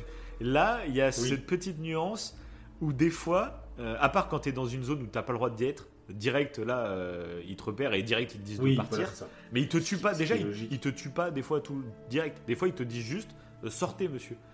Et tu sors et après Oui. ils te font rien en fait. Juste bon, t'es rentré, on t'a dit de sortir, t'es sorti, y a pas de problème. Voilà. Ça, il y a ça déjà. Ou il y a le truc quand t'es habillé justement comme tu disais avec les vêtements de par exemple, des gars de la sécu. S'il y a le supérieur qui reconnaît que. Attends, mais je le connais pas, ce gars, c'est bizarre. En fait, il est soupçonneux et puis il te suit, il dit ah, Arrêtez-vous, monsieur, arrêtez-vous. Et Oui, c'est ça, le temps de te ça. barrer. Et je trouve que c'est vrai que C'est bien fait. un- Ouais, c'est cool ça. Et il y a autre truc, truc, je sais pas si tu l'as vu, mais euh, il peut y avoir des témoins euh, qui vont. euh, moi, je sais que Oui, bah, genre, rapporter. à Sapienza, j'étais à un endroit en gros où j'étais en train de tirer un corps vers une haie, vers, un, vers un buisson. et, euh, et en fait, ça qu'on dit que ça fait psychopathe. oui, c'est ça. ouais. Mais en fait, c'est trop drôle quoi. Et, euh, et au loin, en fait, il y avait un mec, un touriste, euh, qui marchait. Et le touriste au loin, je le vois en train de faire euh, Vous faites quoi, monsieur là? Puis il commence à marcher rapidement en arrière. Puis je fais Qu'est-ce qu'il fait cet enfoiré? Puis je commence à venir vers lui. Je commence à venir vers lui, tu sais, pour essayer d'attends, mais euh, dis rien, dis rien. Sauf que en fait, il s'est rapproché de la villa où il y avait ma cible. Et devant la villa, en fait, il y avait deux gardes du corps euh, qui faisaient la sécu, quoi. Et il a- je le voyais en train de discuter avec eux. Je fais, qu'est-ce qu'il fait cet enfoiré? Puis là, je vois les deux mecs de la sécu euh, qui viennent avec leurs flingues et qui commencent à se rapprocher doucement vers moi. Et, et j'ai trouvé ça trop. Enfin, ça- il y a vraiment une cohérence. Enfin, c'est. Ça fait crédible en fait. Et, Ah ouais, mais trop, c'est trop ça. C'est c'est ultra crédible. et donc voilà, en plus, bah, bah, voilà, on n'a pas fait beaucoup de maps. Il y a juste du coup le gros défaut du jeu. Donc on en parlait un peu avec Kenna tout à l'heure. Donc vas-y, je te laisse. Ouais Bah, c'est le fait qu'il n'y a pas de VF. C'est ça. Et là, pour le coup, C'est dommage. c'est vrai que des fois, ça peut être dérangeant dans le feu de l'action ou euh, dans Même pour l'immersion, pour où, l'immersion tout simplement. Oui. euh, Quand tu te balades dans un coin et que tu entends une discussion, bah, comme le truc des infirmières. que tu c'est ça. T'as envie d'écouter, mais il faut que Obligé tu te de déplaces en lire, même temps. C'est vrai que c'est pas. C'est pas. Ça peut être gênant. C'est pas. Non, oui, c'est pas, c'est pas handicapant, mais c'est vrai que c'est moi, bah, de toute façon, les jeux vidéo en règle générale, euh, quand t'es en mode roleplay, bah, je préfère la VF parce que Oui. j'ai pas envie de me concentrer à lire. Euh, j'ai envie juste de vivre le moment, tu vois, et de qu'on me parle euh, en français et que je comprenne bien comme Mmh, il faut. c'est ça, ça. Et, euh, et du coup, ouais, c'est le coup, petit après- reproche. Oui. Et à Paris, du coup, c'est oui, c'est ce que c'était pas en français. Ouais, du coup, parce que j'avais lu, euh, j'avais lu, du coup, euh, bah, quand je voyais que le jeu était en VO STFR, euh, je suis allé regarder dans les tests et tout, est-ce que c'était, je sais pas, est-ce qu'il y avait, comme le jeu, fallait télécharger à moitié en kit, est-ce qu'il n'y a pas un pack de VF à télécharger quelque part, je sais pas. Mhm. Je regardais et je voyais un mec qui disait, non, non, mais vous inquiétez pas, a priori, en fait, le jeu sera en VO parce qu'ils n'ont pas assez de budget, c'était, c'est pas une, c'est pas un gros studio non plus hein, qui l'a fait. Euh, ils ont été d'ailleurs le premier est financé par euh, Square Enix et les deux autres sont financés par Warner Game. Donc euh, en fait, Square Enix les a lâchés après le 1. Voilà, c'est une trilogie, c'est vraiment la suite. hein, les, trois sont vraiment une entité entière euh, ensemble, mais c'est pas le même producteur, tu vois, sur les trois. Et euh, donc ils n'avaient pas un budget non plus énorme. hein. Et, euh, et du coup, bah, ils ont pas pu, un peu comme pour Kena, euh, ils se sont concentrés vraiment sur euh, d'autres choses que les traductions. Ça se comprend. Oui, oui, ça se comprend. C'est dommage, mais bon, voilà. Et du coup, par contre, j'avais entendu que pour contrer ce truc-là, c'est qu'en fait, le jeu donc est en anglais, mais comme le jeu, bah, chaque map est dans un pays différent, par contre, bah, les gens dans la rue et tout parleront le langage du pays. Et ça, j'ai trouvé ça, ah ouais, mais c'est trop cool. Mais ça, c'est ça, trop Parce bien. que là, ça, oui. ça participe au voyage. euh. Et du coup, je suis arrivé en France, et là, tout le monde parle anglais. Après, je me suis dit, bon, en France, on n'est pas vraiment dans la rue. On est euh, dans un grand manoir chic où il y a un gros défilé de mode. Donc, je me suis dit, bon, tant pis. Mais Ouais. euh, je me suis dit, bon, ça ça, ça m'a pas sorti du truc. Euh, pareil, Sapienza, finalement, c'est vrai que c'est en Italie, mais j'ai pas trop fait gaffe. Mais contre, là où ça m'a choqué, bah, c'était à Marrakech. Donc, tu es dans les souks à Marrakech. Et tu as les, euh, les vendeurs, donc des, c'est, c'est un marché, hein, pour ceux qui connaissent pas les souks, c'est un grand marché euh, Mhm. dans les rues et tout. Et tu as les vendeurs, ils sont en djellaba, etc. Ah, mais ils te parlent avec l'accent américain, mais comme il faut. ils parlent en anglais avec un espèce d'accent américain. Tu fais, ah ouais, là, ça te sort du délire euh, complet, quoi. Et du coup, là, tu fais mince, parce que le jeu est tellement agréable au niveau du voyage. Euh, là, bah, à Miami, pour le coup, par contre, là, c'est parfait. Tout le monde parle en américain. Bon, bah, au moins, à Miami, Oui, ça- là, pour nickel. le coup, c'est cohérent. C'est ça. Mais du coup, là, Marrakech, ça m'a vraiment sorti du truc parce que j'y suis vraiment allé en vrai à Marrakech, donc les souks, je les connais. Et euh, bah, tu perds cette ambiance forcément. Euh, tout le monde parle américain. tu oui, fais, bah bon, ouais, ça- ça, ça- casse l'immersion. C'est dommage. Et puis là, tu es vraiment dans la rue à Marrakech, c'est dans les souks et tout, donc il y a le peuple, il y a, il y a tout le monde qui vit. Et là, bah, tout le monde parle américain, tu fais bon, voilà. hein. Donc, mais voilà, c'est histoire de dire, le, c'est le petit point noir de ce jeu, mais, euh, Mais bon, globalement, euh, voilà. Oui. C'est vraiment le coup de cœur du moment genre. euh, avec Kena. Quoi. Ouais, et c'est marrant parce que ça fait deux jeux totalement différents. C'est ça, c'est la variété. de toute façon, c'est- La variété, mais c'est ça. On les ça. aime pour des raisons totalement différentes en plus. Oui, tout Voilà, donc euh, un jeu, vous pouvez le faire avec les enfants et l'autre, non. Oui, À part si vous, vous voulez en faire un tueur en série. c'est ça. Voilà, c'est ça la morale de, de ce podcast. Alors, je sais pas si t'as un petit truc à ajouter du coup. euh. C'est- En bah, plus, écoute, euh, non, moi je suis pas mal là, sur les deux jeux. On a... Moi aussi. Moi aussi. bon, bah, comme d'habitude, si vous avez apprécié, pouce bleu, commentaire, euh, dites-nous pourquoi pas votre coup de cœur Ouais, du moment. Parce que moi j'ai euh, déjà d'autres idées de coups de cœur. Justement, il y a des jeux. Oui, voilà, et a- dites-nous si ça, vous- ça vous plaît. Ouais, dites-nous, bah oui, si, ouais. le concept vous plaît.